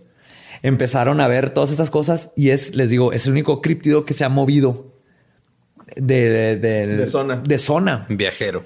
Es viajero. Mochilero. Que tiene que ver, si queremos creer lo del extraterrestre, que tiene algo que ver más, no con un animal de la tierra que no conocemos. Cuando llega ya se ha ido. Volando vengo, volando. Sí, sí, güey. Es una canción del chupacabra. Es del Manu Chao, güey. Parecido. Pues les voy a contar una teoría del origen del chupacabra que encontré ahí de el ufólogo ecuatoriano Jaime Rodríguez. Ujú. Entonces, para que pongan Es atención. hermano de Jaime Maussan. Porque hay muchas teorías. Ajá. Ya sea un, un críptido, un animal que existía y no conocíamos, pero está raro que apareció de repente. O sea, no hay, no hay récord del chupacabra antes de ese tiempo. Sí, Bigfoot tiene récords antiguísimos, Desde- ¿no? ajá. La cegua también. Todos de los monstruos que hemos hablado eh, tienen desde leyendas es prehispánicas o más. Este, este es nuevo, aparece de la nada. Entonces, el ufólogo ecuatoriano Jaime Rodríguez asegura que los extraterrestres, para poder acoplarse en nuestro planeta, necesitan crear individuos iguales o los más idénticos posibles a los que habitan en ese lugar. Pero para crear humanos se necesitan dos sujetos de la misma especie. Puesto, pues esto no se ha podido lograr entre un alienígena y un humano, porque ellos son reptiles altísimamente evolucionados y gracias al genoma humano no hemos podido dar, nos hemos podido dar cuenta de que sus códigos son muy distintos a los nuestros. Entonces ya vimos que este vato tiene otras ideas. Él lo que está hablando es que son los reptilianos que viven abajo, crearon, quieren crear un híbrido entre humanos y ellos. Y de ahí viene el chupacabras. ¿Pero por qué? Ah, ok. De ahí salió el chupacabras. En según este vato... O sea, de que hicieron una, un híbrido mitad reptiliano, mitad hombre. Oh, no, no, no. Está un poquito más complicado eso. Quieren hacer un híbrido reptiliano hombre. Pero no le sale. Explica que los alienígenas se dieron cuenta que necesitaban demasiada sangre para continuar con sus estudios y deciden tomarla de los animales porque tienen un campo bioenergético que regula y mueve la energía de vida. Pero esto no lo logran con las mutilaciones, porque si uno extrae la sangre y la traslada primero en una pipeta y luego a un cuerpo, no es lo mismo que transferirla de un cuerpo vivo a otro cuerpo vivo. Para buscarle la solución a este problema, Rodríguez explica que los visitantes observaron los mecanismos de recolección de sangre utilizados por los mosquitos y zancudos y a partir de ellos crearon diferentes seres que tienen como propósito absorber la sangre del animal, se llene y la vacíe en otro, aprovechando todas las enzimas y nutrientes. Qué bueno que Bill Gates quiere erradicar a todos los mosquitos del planeta, porque obviamente tiene que ser culpa de ellos, güey. O sea, ellos, los mosquitos son lo peor que ha existido en este planeta. Están en la punta de la. ¿De la qué? Oh, ¿cómo se llama esa madre? Cuniforme. ¿Lo tienes en la punta de la lengua? ¿No te acuerdas? Estereotipo. No. Cliché. Cadena alimenticia. Ah. Sí. Ellos están en la punta de la cadena, de la cadena alimenticia. Ay, güey, qué pedo. Eso es de cuarto de primaria, ¿no? Porque se me olvidó. Dicen Por que razones obvias. Sí, güey, no mames. neta que sí, ya, ya estuvo. Pues, estas nuevas especies no solo acecharían y atacarían a animales terrestres, sino también a las especies marinas, ya que ahí también se efectúan experimentos. Pero eso a veces la gente afirma haber visto a naves salir del mar. Osnis. Añadió los osnis. Objetos submarinos no identificados. Ah. Sí, de hecho este tipo está... Está Pero ha habido, lo que dice, ha habido pero- casos de animales que se han encontrado, animales marinos que se han encontrado con esas heridas. Eh, no sé. Justo cuando fue el como 25 de febrero, 24 25 de febrero, encontraron Hoy. una ballena humpback, ah, que es la ballena azul. Creo. Bueno, una ballena en el Amazonas, Hoy en medio del 25 de bosque. febrero. Para nosotros sí, pero para los que están escuchando el podcast es, es otro día. Echaste a perder mi ilusión. Ay, Es- güey, es- perdóname. no, pero Estamos hablando desde el pasado. acaban de encontrar el cadáver de una ballena en medio del bosque del Amazonas. Hmm. Sí. El- nadie sabe qué está pasando. Google- ¿Cómo llegó? Búsquenlo. Nadie sabe. En Uber. It's. Güey, con su baica madre, va. Pero en fin, los avistamientos del chupacabras este, llegaron a su fin cuando mi amigo Cacho y sus hermanos lo atropellaron en Ruidoso, Nuevo México en el 2012. Qué pendejo, güey. Es neta. Yo me acuerdo como el 2002, mi amigo Cacho, Héctor Ríos, saludos si nos están escuchando, dijo que iban en- por Ruidoso, venían de regreso. Ruidoso está en Nuevo México, venían a Ciudad Juárez y atropellaron a una criatura rara y luego no la encontraron. Y a partir de ahí desapareció el chupacabras como A lo por 10 mejor y años, sí, güey, ¿eh? Entonces, conozco personalmente al que terminó con, Y nada, el güey acá se, con se la metió. plaga que era el chupacabras. güey. El güey se metió a las hierbas y luego un güey le agarró la pata y los empezó a ser humano, ¿no? Ay, güey. ¿Sabes qué? Yo pienso que ya los reptilianos ya lograron hacer su híbrido de, de humano reptil Sí, güey. y se acaba de ganar el Oscar a mejor actor. Oh, Malik. ¿Crees? Nada más vele los ojos. Ajá. Simón. Rami Malek es. Pero se me hace que sí sangra. Sí. Ajá. Todos los reptiles sangran, nada más sangran azul. Pero eso fue en el 2002. Y desde entonces ya no ha habido chupacabras. Entonces, Ya. gracias, Cacho, por matar al chupacabras. Eh, Han Gracias, habido Cacho. una que otra este avistamiento de los cadáveres, no tanto del chupacabras, pero Oye, como sí el de pasó Samalayuca, años. güey. El cuerpo ese que nos mandaron una vez una foto. ¿Te acuerdas? ¿Qué pedo con ese, güey? Pues era el chupacabras, güey. Pero estaba parado, güey. O sea, estaba... Ma- eh, sí, sí está parado. Es que camina en dos patas. Y más que nada, creo que el, el chupacabra sí tiene que ver con algo no, no críptido. ¿Cómo sabemos que no es que muchos. simplemente decidió cambiar su vida y ahora trabaja en un banco ahí en, en- en Nuevo México? Es gerente de, es gerente de sucursal de, No, trabaja en Banamex. de un. Bank of America.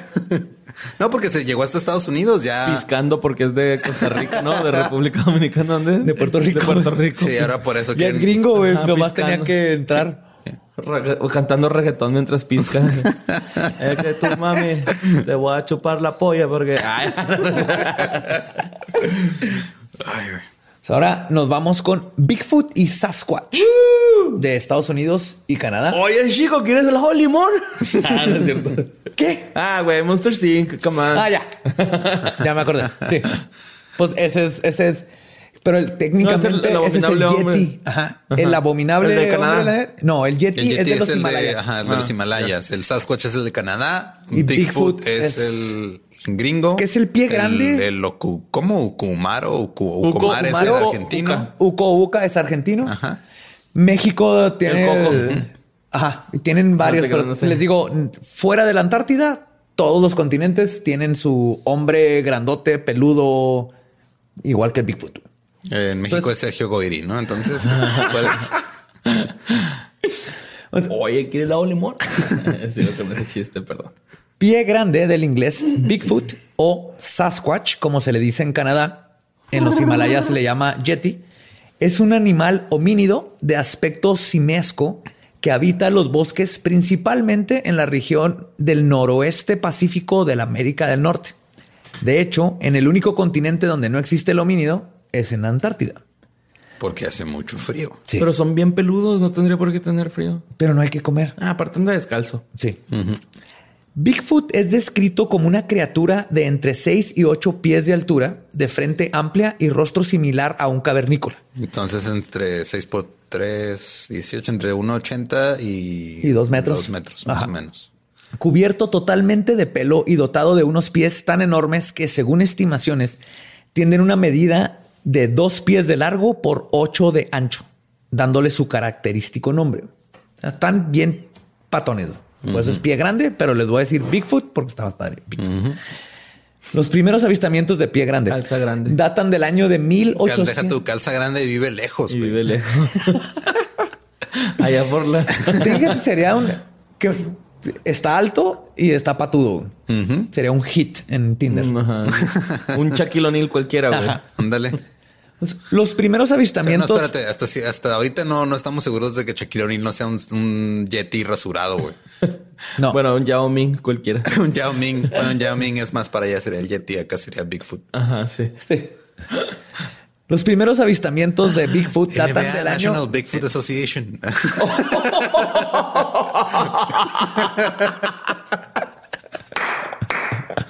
No puedo quejar que me has interrumpido tres veces. Estuvo glorioso, güey. glorioso.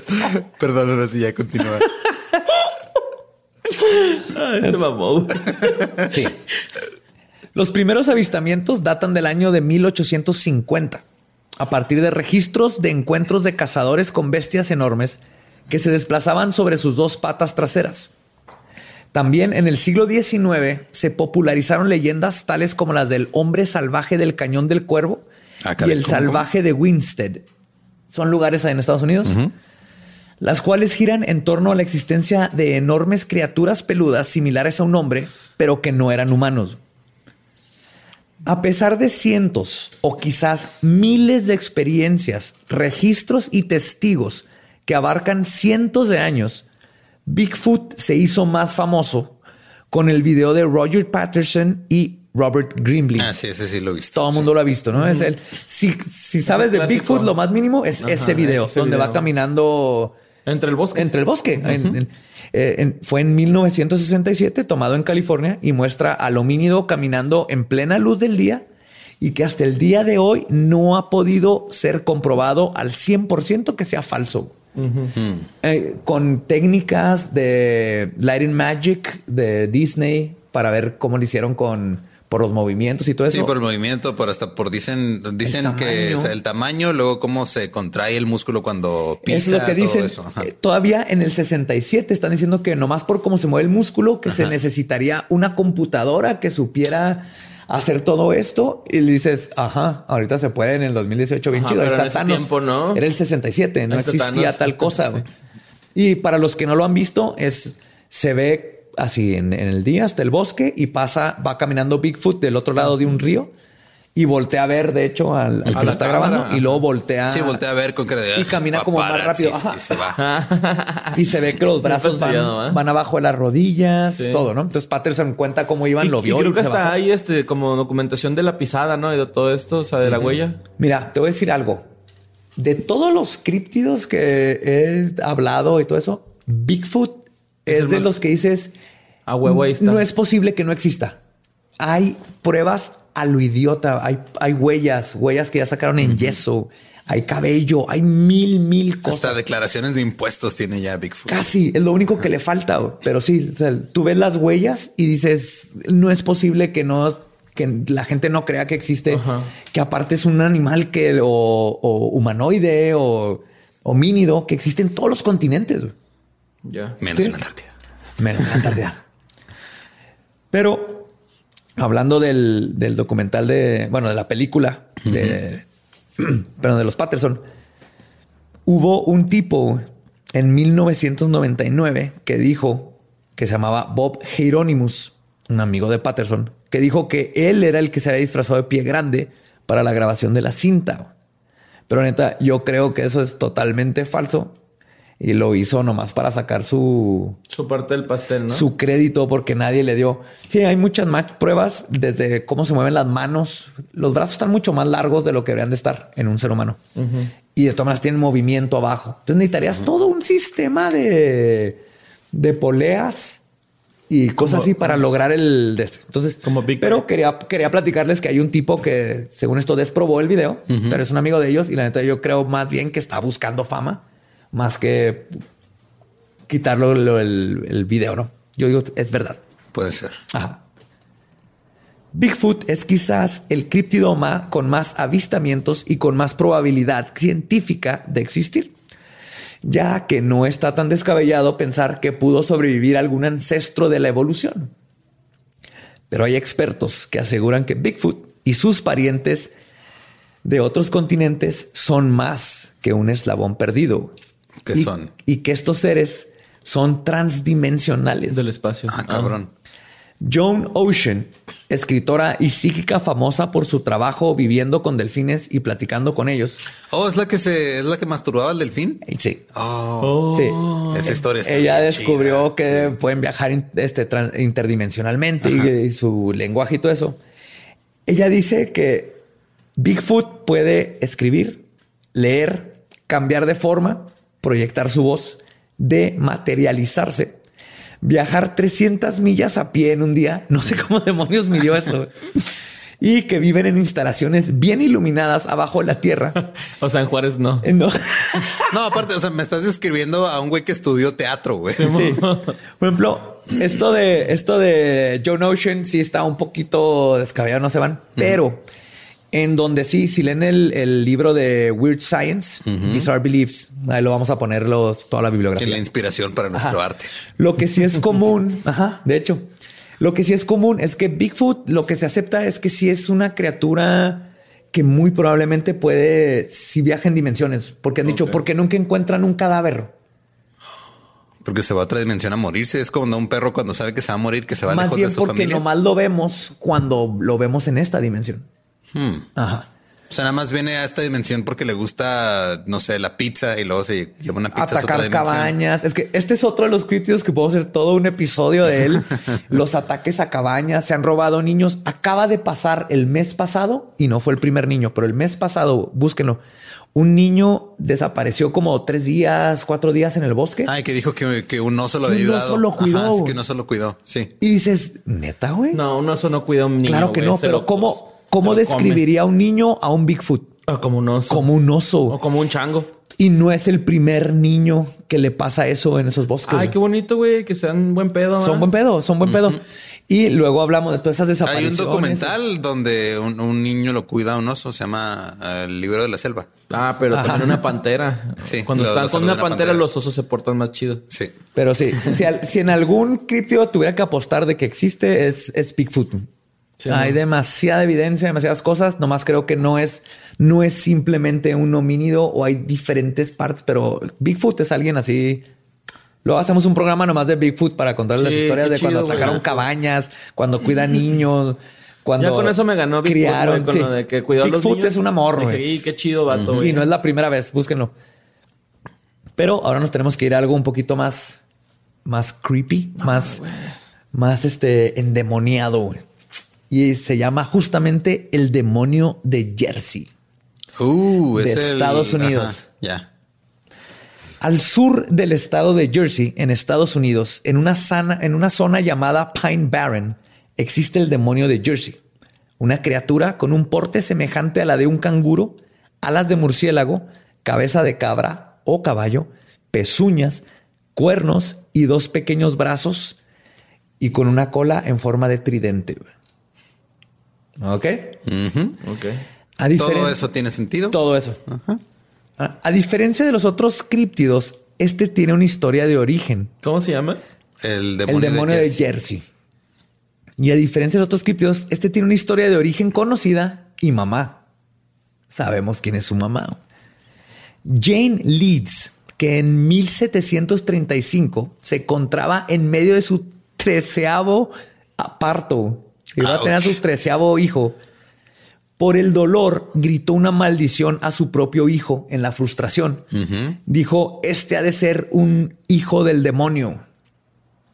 ¿Ok? Esto Y es lo que me salió el demonio de Jersey. Dio a luz a un niño normal, pero en un tiempo rápido empezó a cambiar. Su piel se volvió negra y su cara... Sí, está bien feo el demonio de Jersey. feo, es que el borre está buscando el... No, y no has visto el, el caballo. Se empezó a alargar, su espalda salieron dos protuberancias y las uñas de sus pies comenzaron a cubrir toda la punta.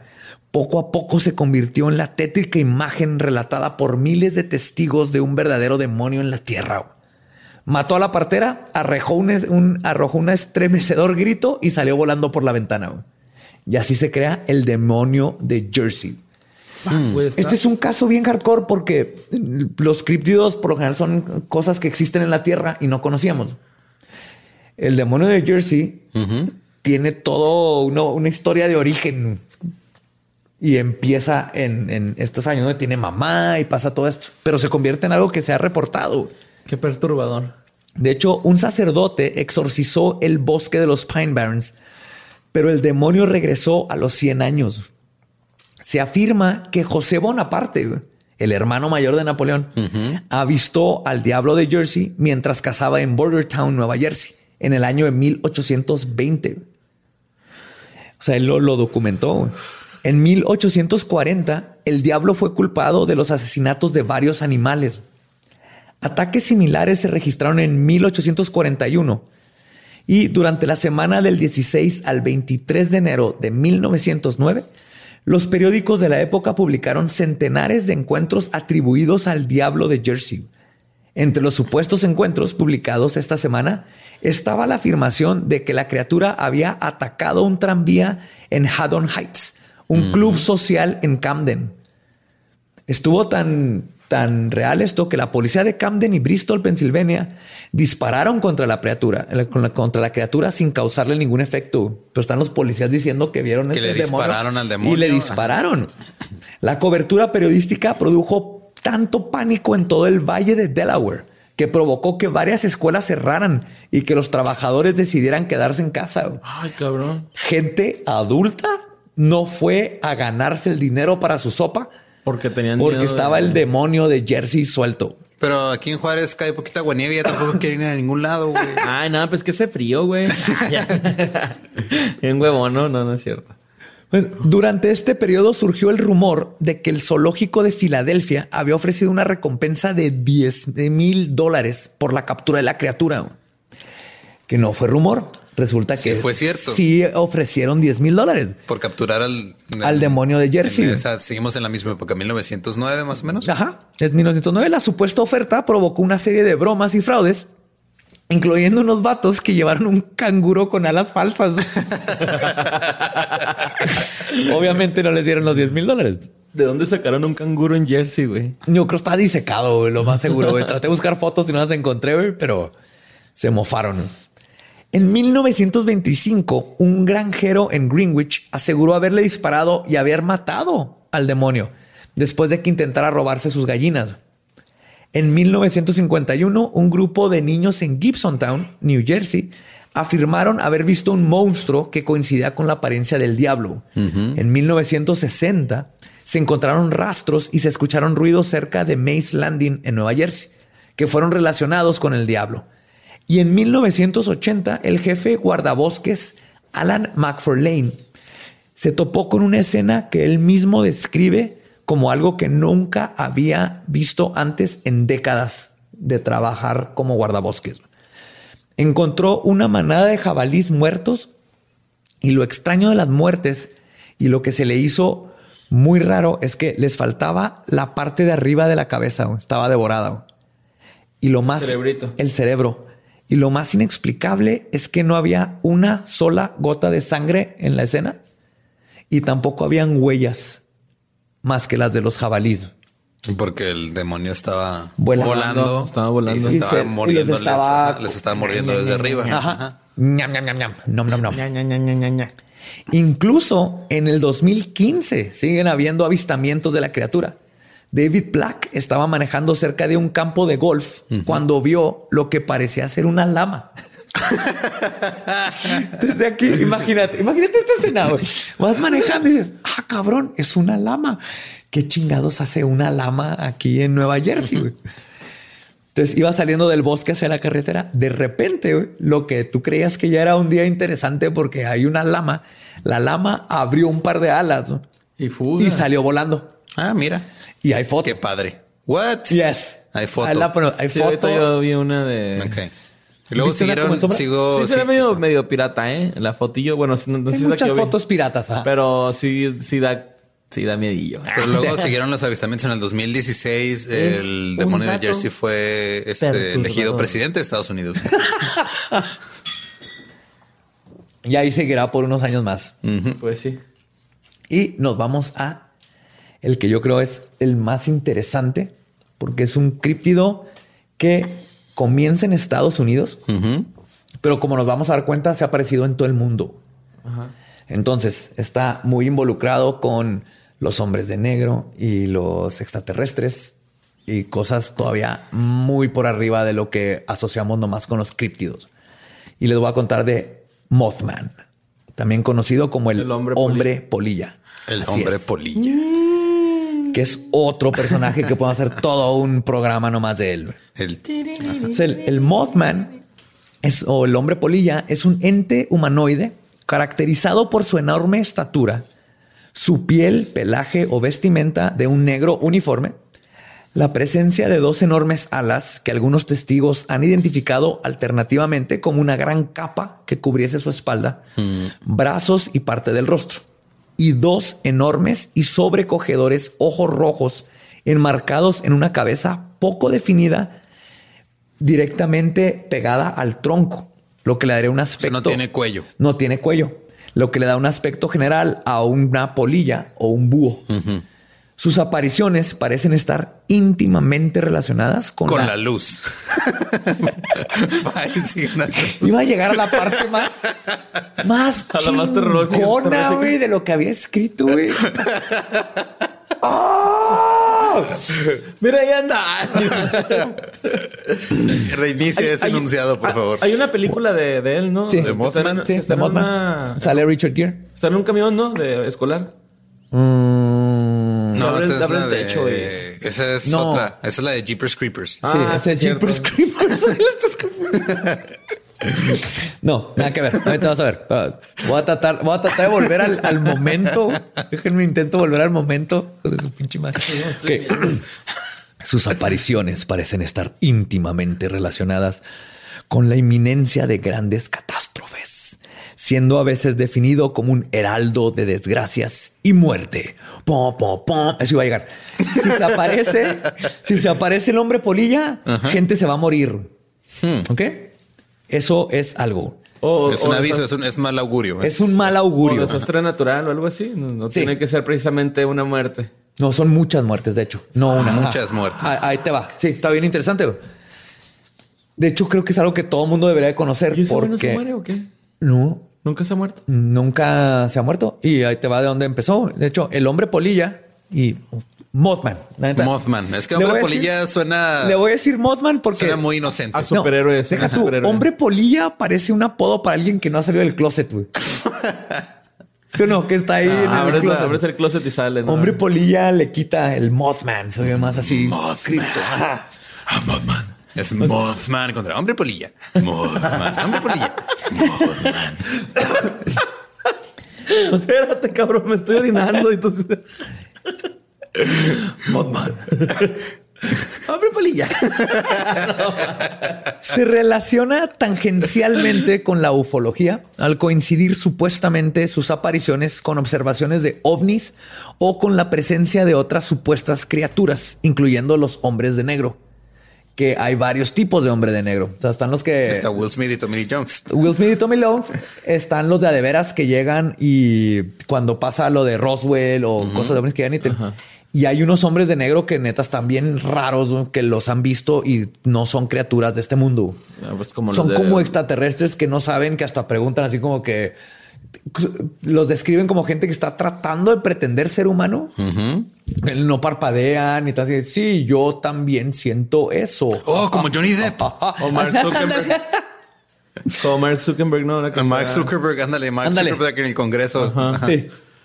Vale, va. Los primeros testimonios modernos datan del año de 1966 en Point Pleasant, Virginia, en los Estados Unidos. En la noche del 14 al 15 de noviembre, los Scarberry y los Mallet, dos matrimonios, paseaban en automóvil. Observaron al lado del camino una criatura de unos dos metros de altura con dos alas plegadas a la espalda que les miraba a los dos. Veían dos brillantes ojos rojos medio cobrizos. La criatura agarra vuelo y los persigue. El, el que iba manejando asegura el carro llegaba a 160 kilómetros por hora. Son carros viejitos, son los 60.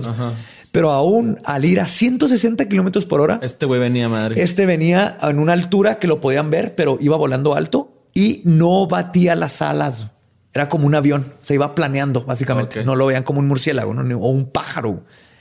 Hasta la entrada del pueblo es donde lo siguió y después de lanzar un fino chillido similar al emitido por un ratón grande,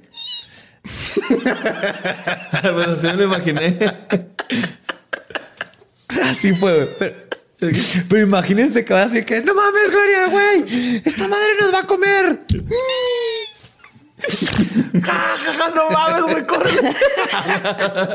Por ahí se perdió en la inmensidad del cielo. Al día siguiente, una mujer llamada Marcela Bennett, mientras se encontraba sentada en un auto estacionado, también aseguró haber visto al monstruo.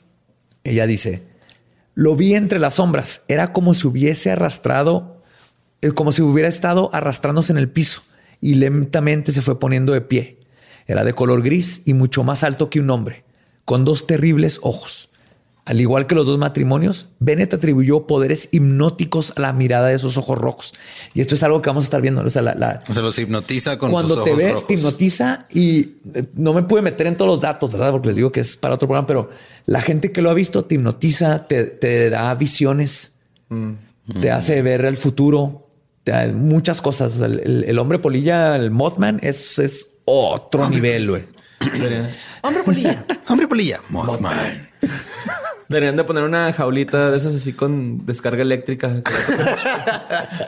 Pues, posteriormente, el hombre polilla fue visto por unos pilotos de una base militar cercana y un agricultor local.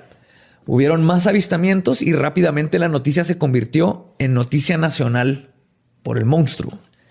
Casi un año más tarde, Point Pleasant volvería a ser noticia nacional.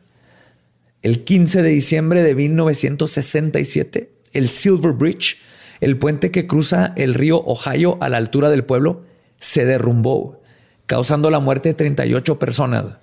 Varios residentes cuentan que el Mothman se comunicó con ellos a través de sueños para advertirles que no se acercaran al puente Silver Bridge en ese infausto día y por eso se salvaron. Y hay una película con Richard Gere que trata justamente de esto. Entonces se aparece y va a pasar una catástrofe. Y en este punto es la primera vez que Pero conocemos es que, que se hizo cuando, famoso. ya cuando hay como una, un testigo comunitario, no sé cómo Ahí- así. de- Fueron decenas. Ajá, la policía, cuando los chavos estos contaron, andaban en unas minas donde antes explotaba TNT para probarla para la Segunda Guerra Mundial. Llegan los chavos y cuentan, y la policía les creyó tanto que se fueron todos a buscarlo. Es un pueblo chico, o sea, saben que no, no tienen por qué Andar sí. andar mamando, básicamente. Por ello, para muchos no fue nada extraño que semanas antes de que se produjera el accidente nuclear en la estación atómica de la ciudad rusa de Chernóbil, También estaba ahí. en abril de Mothman. 1986, varios lugareños afirmaron haber visto a una extraña criatura alada. También, minutos después de que los aviones secuestrados por la red terrorista Al Qaeda impactaran las Torres Gemelas en Nueva York También. en septiembre de 2001, uno entre las numerosas fotografías que se tomaron destacó una en donde en medio del caos y escombros, el humo y el polvo aparece un ser alado volando por Manhattan.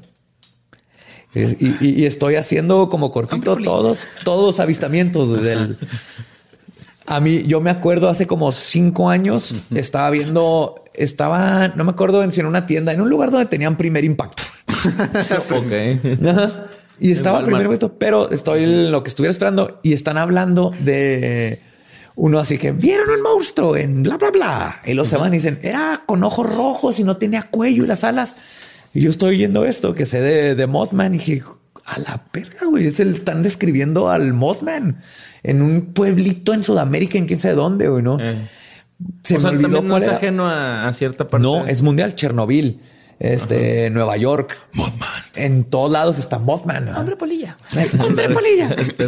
Pero cuando vi eso, el problema es que el- fue hace tiempo, se me olvidó el nombre y ya no supe si se me olvidó cuál era para buscar si pasó algo. Pero es Ok. un avistamiento, describieron lo mismo. Personas que no saben absolutamente nada del Mothman. Ya. Para que te des cuenta de lo, lo- lo importante que es esto. Ya ahí les va. En el 2013, en la ciudad de Camargo, Chihuahua, unos reconocidos ufólogos de la región, Juan Francisco y Miguel Ángel de la Torre, aseguraron tener por lo menos 15 testimonios con audio e imagen de ciudadanos que aseguran haber visto al referido demonio volando en los cielos de la ciudad o posando sobre un árbol. ¿Y saben qué pasó en Chihuahua en octubre del 2013? No. ¿Se acuerdan de la tragedia del aeroshow? Oh, sí, cuando. donde por falta de permisos de seguridad y básicamente por cómo hacen las cosas en México, una troca monstruo Ah, pasó una valla de. se salió de control y fue y se metió contra el público y mató a nueve personas y lesionó a 90. Busquen el video, pónganle Aeroshow, Chihuahua. ¿Y ahí Sale en? YouTube. Sí, ¿Se ve, güey? sí. Y les voy a decir exactamente dónde. Vamos a poner el link con el, con el, el punto exacto, pero es justo antes de que la troca acelere. Del lado derecho se ve lo que parece un ave enorme, que podría ser un buitre sototote. Ajá. Pero todo esto coincide con más de 15 testimonios de gente que antes del accidente estuvieron viendo al Mothman. Y es gente, o sea, en Camargo, en Ascensión, en lugares de alrededor que no es gente. en, en- en- en ciudades pequeñas o pueblos grandes o pueblos pequeños. Sí, pero es gente que no tiene contacto, que no tiene por qué inventarse una polilla gigante. No, son rancheros de neta del norte. Lo que quieren es su, su ganado, güey. No tienen por qué andar inventando chingaderas. Y empiezan a hablar de que hay una madre con alas y ojos rojos. Y luego pasa este incidente.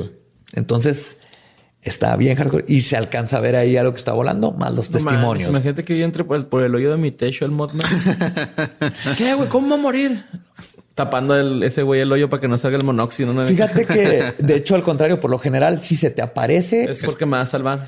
es, es como una forma, Es un por lo que parece, no, no salvarte, güey, sino tú eres uno de los que le está diciendo algo está pasando, algo va a pasar. Pero la gente no sabe. Por eso digo, esto es algo que deben de enseñar en las escuelas, güey. Así, así nomás de miren, chicos, por si acaso. Ajá. Si de pura casualidad Sí, una este, es el, con este alas. es el- este es el sistema digestivo, este es el respiratorio, este es Mothman. Este es Mothman. Y si ven uno, avisen porque va a valer verga algo, güey. Algo va a valer verga. güey. Avise. Básicamente, avisen. mames, no se queden callados, güey. Si nos avisan. Y de hecho, en el 2010, el periodista Juan Andrés Salfate sacó a la luz los numerosos casos en los que diversas personas alrededor de Santiago de Chile afirmaban haber visto un extraño ser Uh, con las del- mismas Antes del características. terremoto. Los avistamientos finales este, que terminarían con el terremoto del 27 de febrero del 2010, que acabó con la vida de 525 personas. Y con el terremoto de México no, no sé. Eh, no, no encontré, sí No sé, busqué. pero sí. Tiene, es lo más probable que haya habido, nomás mejor, tal vez no. ¿no? llegó a las noticias, pero esto es casi ya un patrón que aparece. Qué el loco, Mothman eh, qué es loco loquísimo. Y a lo mejor no pudo llegar a México porque andaba lastimado de un ala y agarró un vuelo de aerobús y no llegó Sí, a tiempo. no llegó.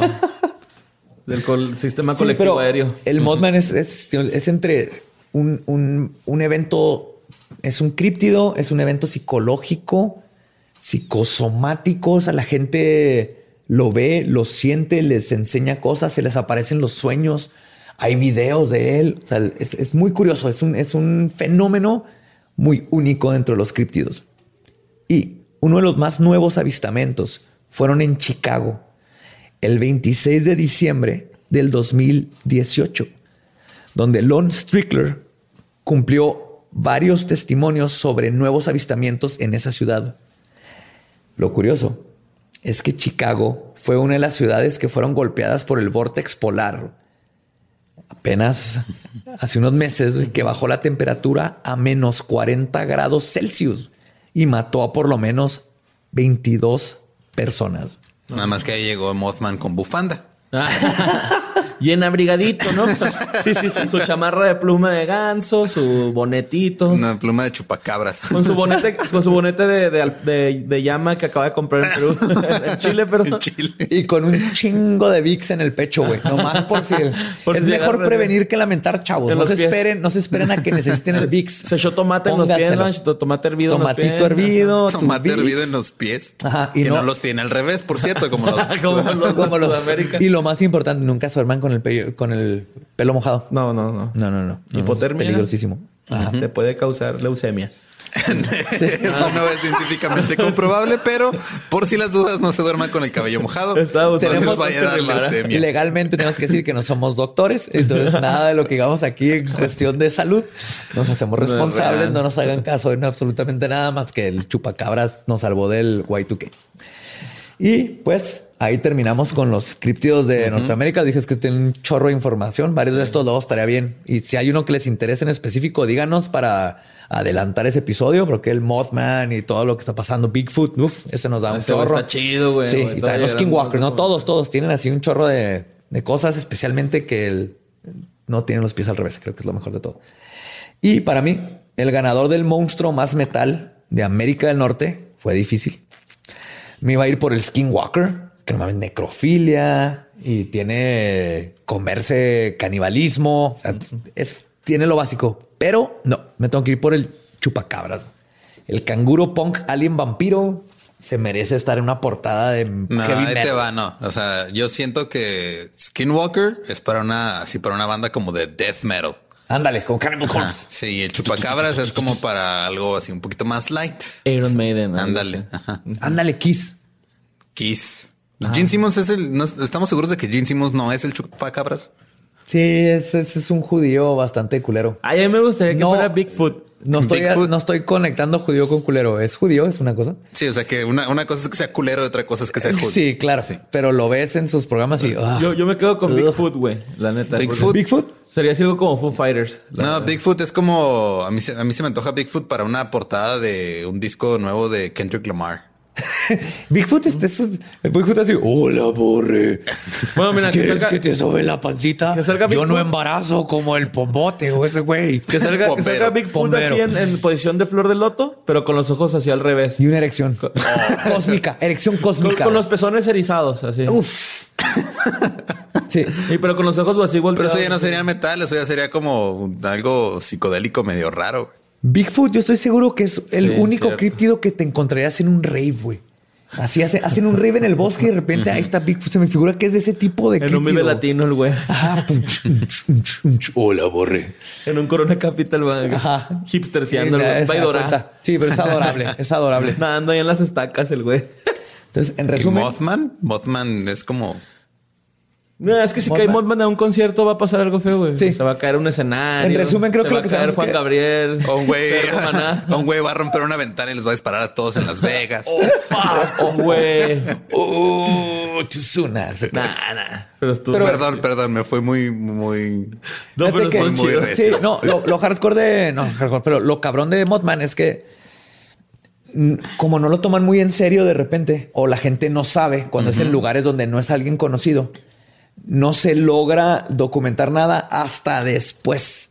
Ya. Pasa la tragedia y de repente alguien que dice, no mames, eh, gente empezó a hablar de esto, pero ya pasó la tragedia, ¿no? No pasa en el momento donde la gente toma en serio y dice, ok, está esta chingadera. ¿Qué les parece si todo el mundo apaguen las estufas y vamos a ponernos almohadas en las cabezas en caso de... Y ponernos vacunas contra el tétanos, nomás por si acaso. Pero es lo que pasa con el Mothman. Ajá. Entonces, en resumen, Skinwalker y Nahual, aguas, cuidado, no. Chupacabras, héroe nacional. Chupapollas. Es el héroe continental, güey. El O el chupapollas. chupapollas. Y el Mothman, si lo ven, avisen. Hombre polilla. Avisen, cabrones. El hombre polilla, avisen si llegan a ver uno. Y esto fue las criaturas y folclore de América del Norte. Si tienen su favorita, déjenos saber. Si hay alguna que no platiqué aquí, sé que sé que hay. Hay Obviamente. muchas que no. Hay Ajá. muchísimas, pero no caben todas. si no tardaríamos horas. Pero si hay alguna en específico que les gustaría saber más, obviamente déjanos saber. De nuevo, Borre, muchas gracias. Dinos No, tus redes. invitarnos. Ahí en Instagram me encuentran como Mario López Capi y en Facebook como Mario L. Capistrán. Y Qué padre. Yo, a mí me encuentran como ningún Eduardo en Twitter, Facebook, Instagram. ¿Y tú? Yo soy Elba Diablo, así con el, el Elba Diablo en todas las redes y nosotros somos at Leyendas Podcast.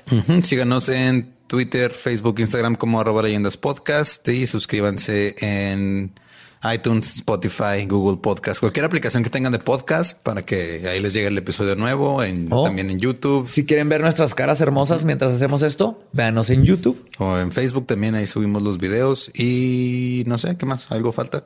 No falta nada y nos escuchamos. Por fin. Oh, yes.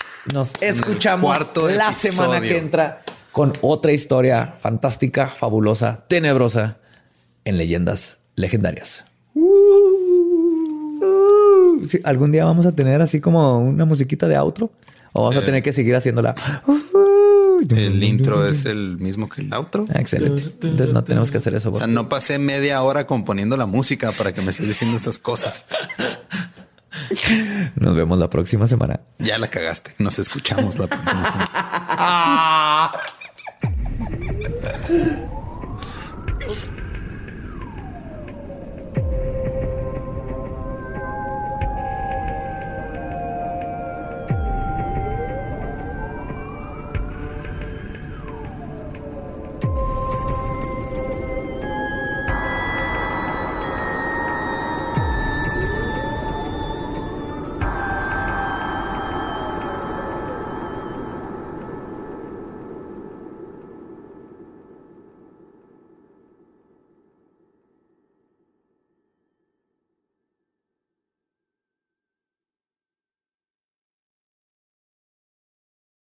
¿Estás listo para convertir tus mejores ideas en un negocio en línea exitoso? Te presentamos Shopify.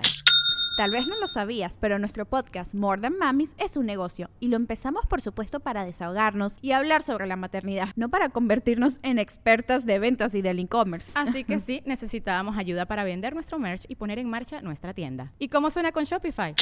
Llegó otra venta. Shopify es la plataforma de comercio que está revolucionando millones de negocios en todo el mundo. Ya seas un emprendedor desde tu casa o desde donde sea, Shopify es la única herramienta que necesitas para iniciar, administrar y hacer crecer tu negocio sin dificultades. Con Shopify puedo gestionar pedidos, envíos y pagos desde cualquier lugar, brindándote toda la información y estadísticas de tus ventas al detalle. Regístrate para un periodo de prueba con tan solo un dólar al mes en shopify.com barra sonoro, todo en Ve a shopify.com barra sonoro para llevar tu negocio al siguiente nivel. Shopify.com barra sonoro.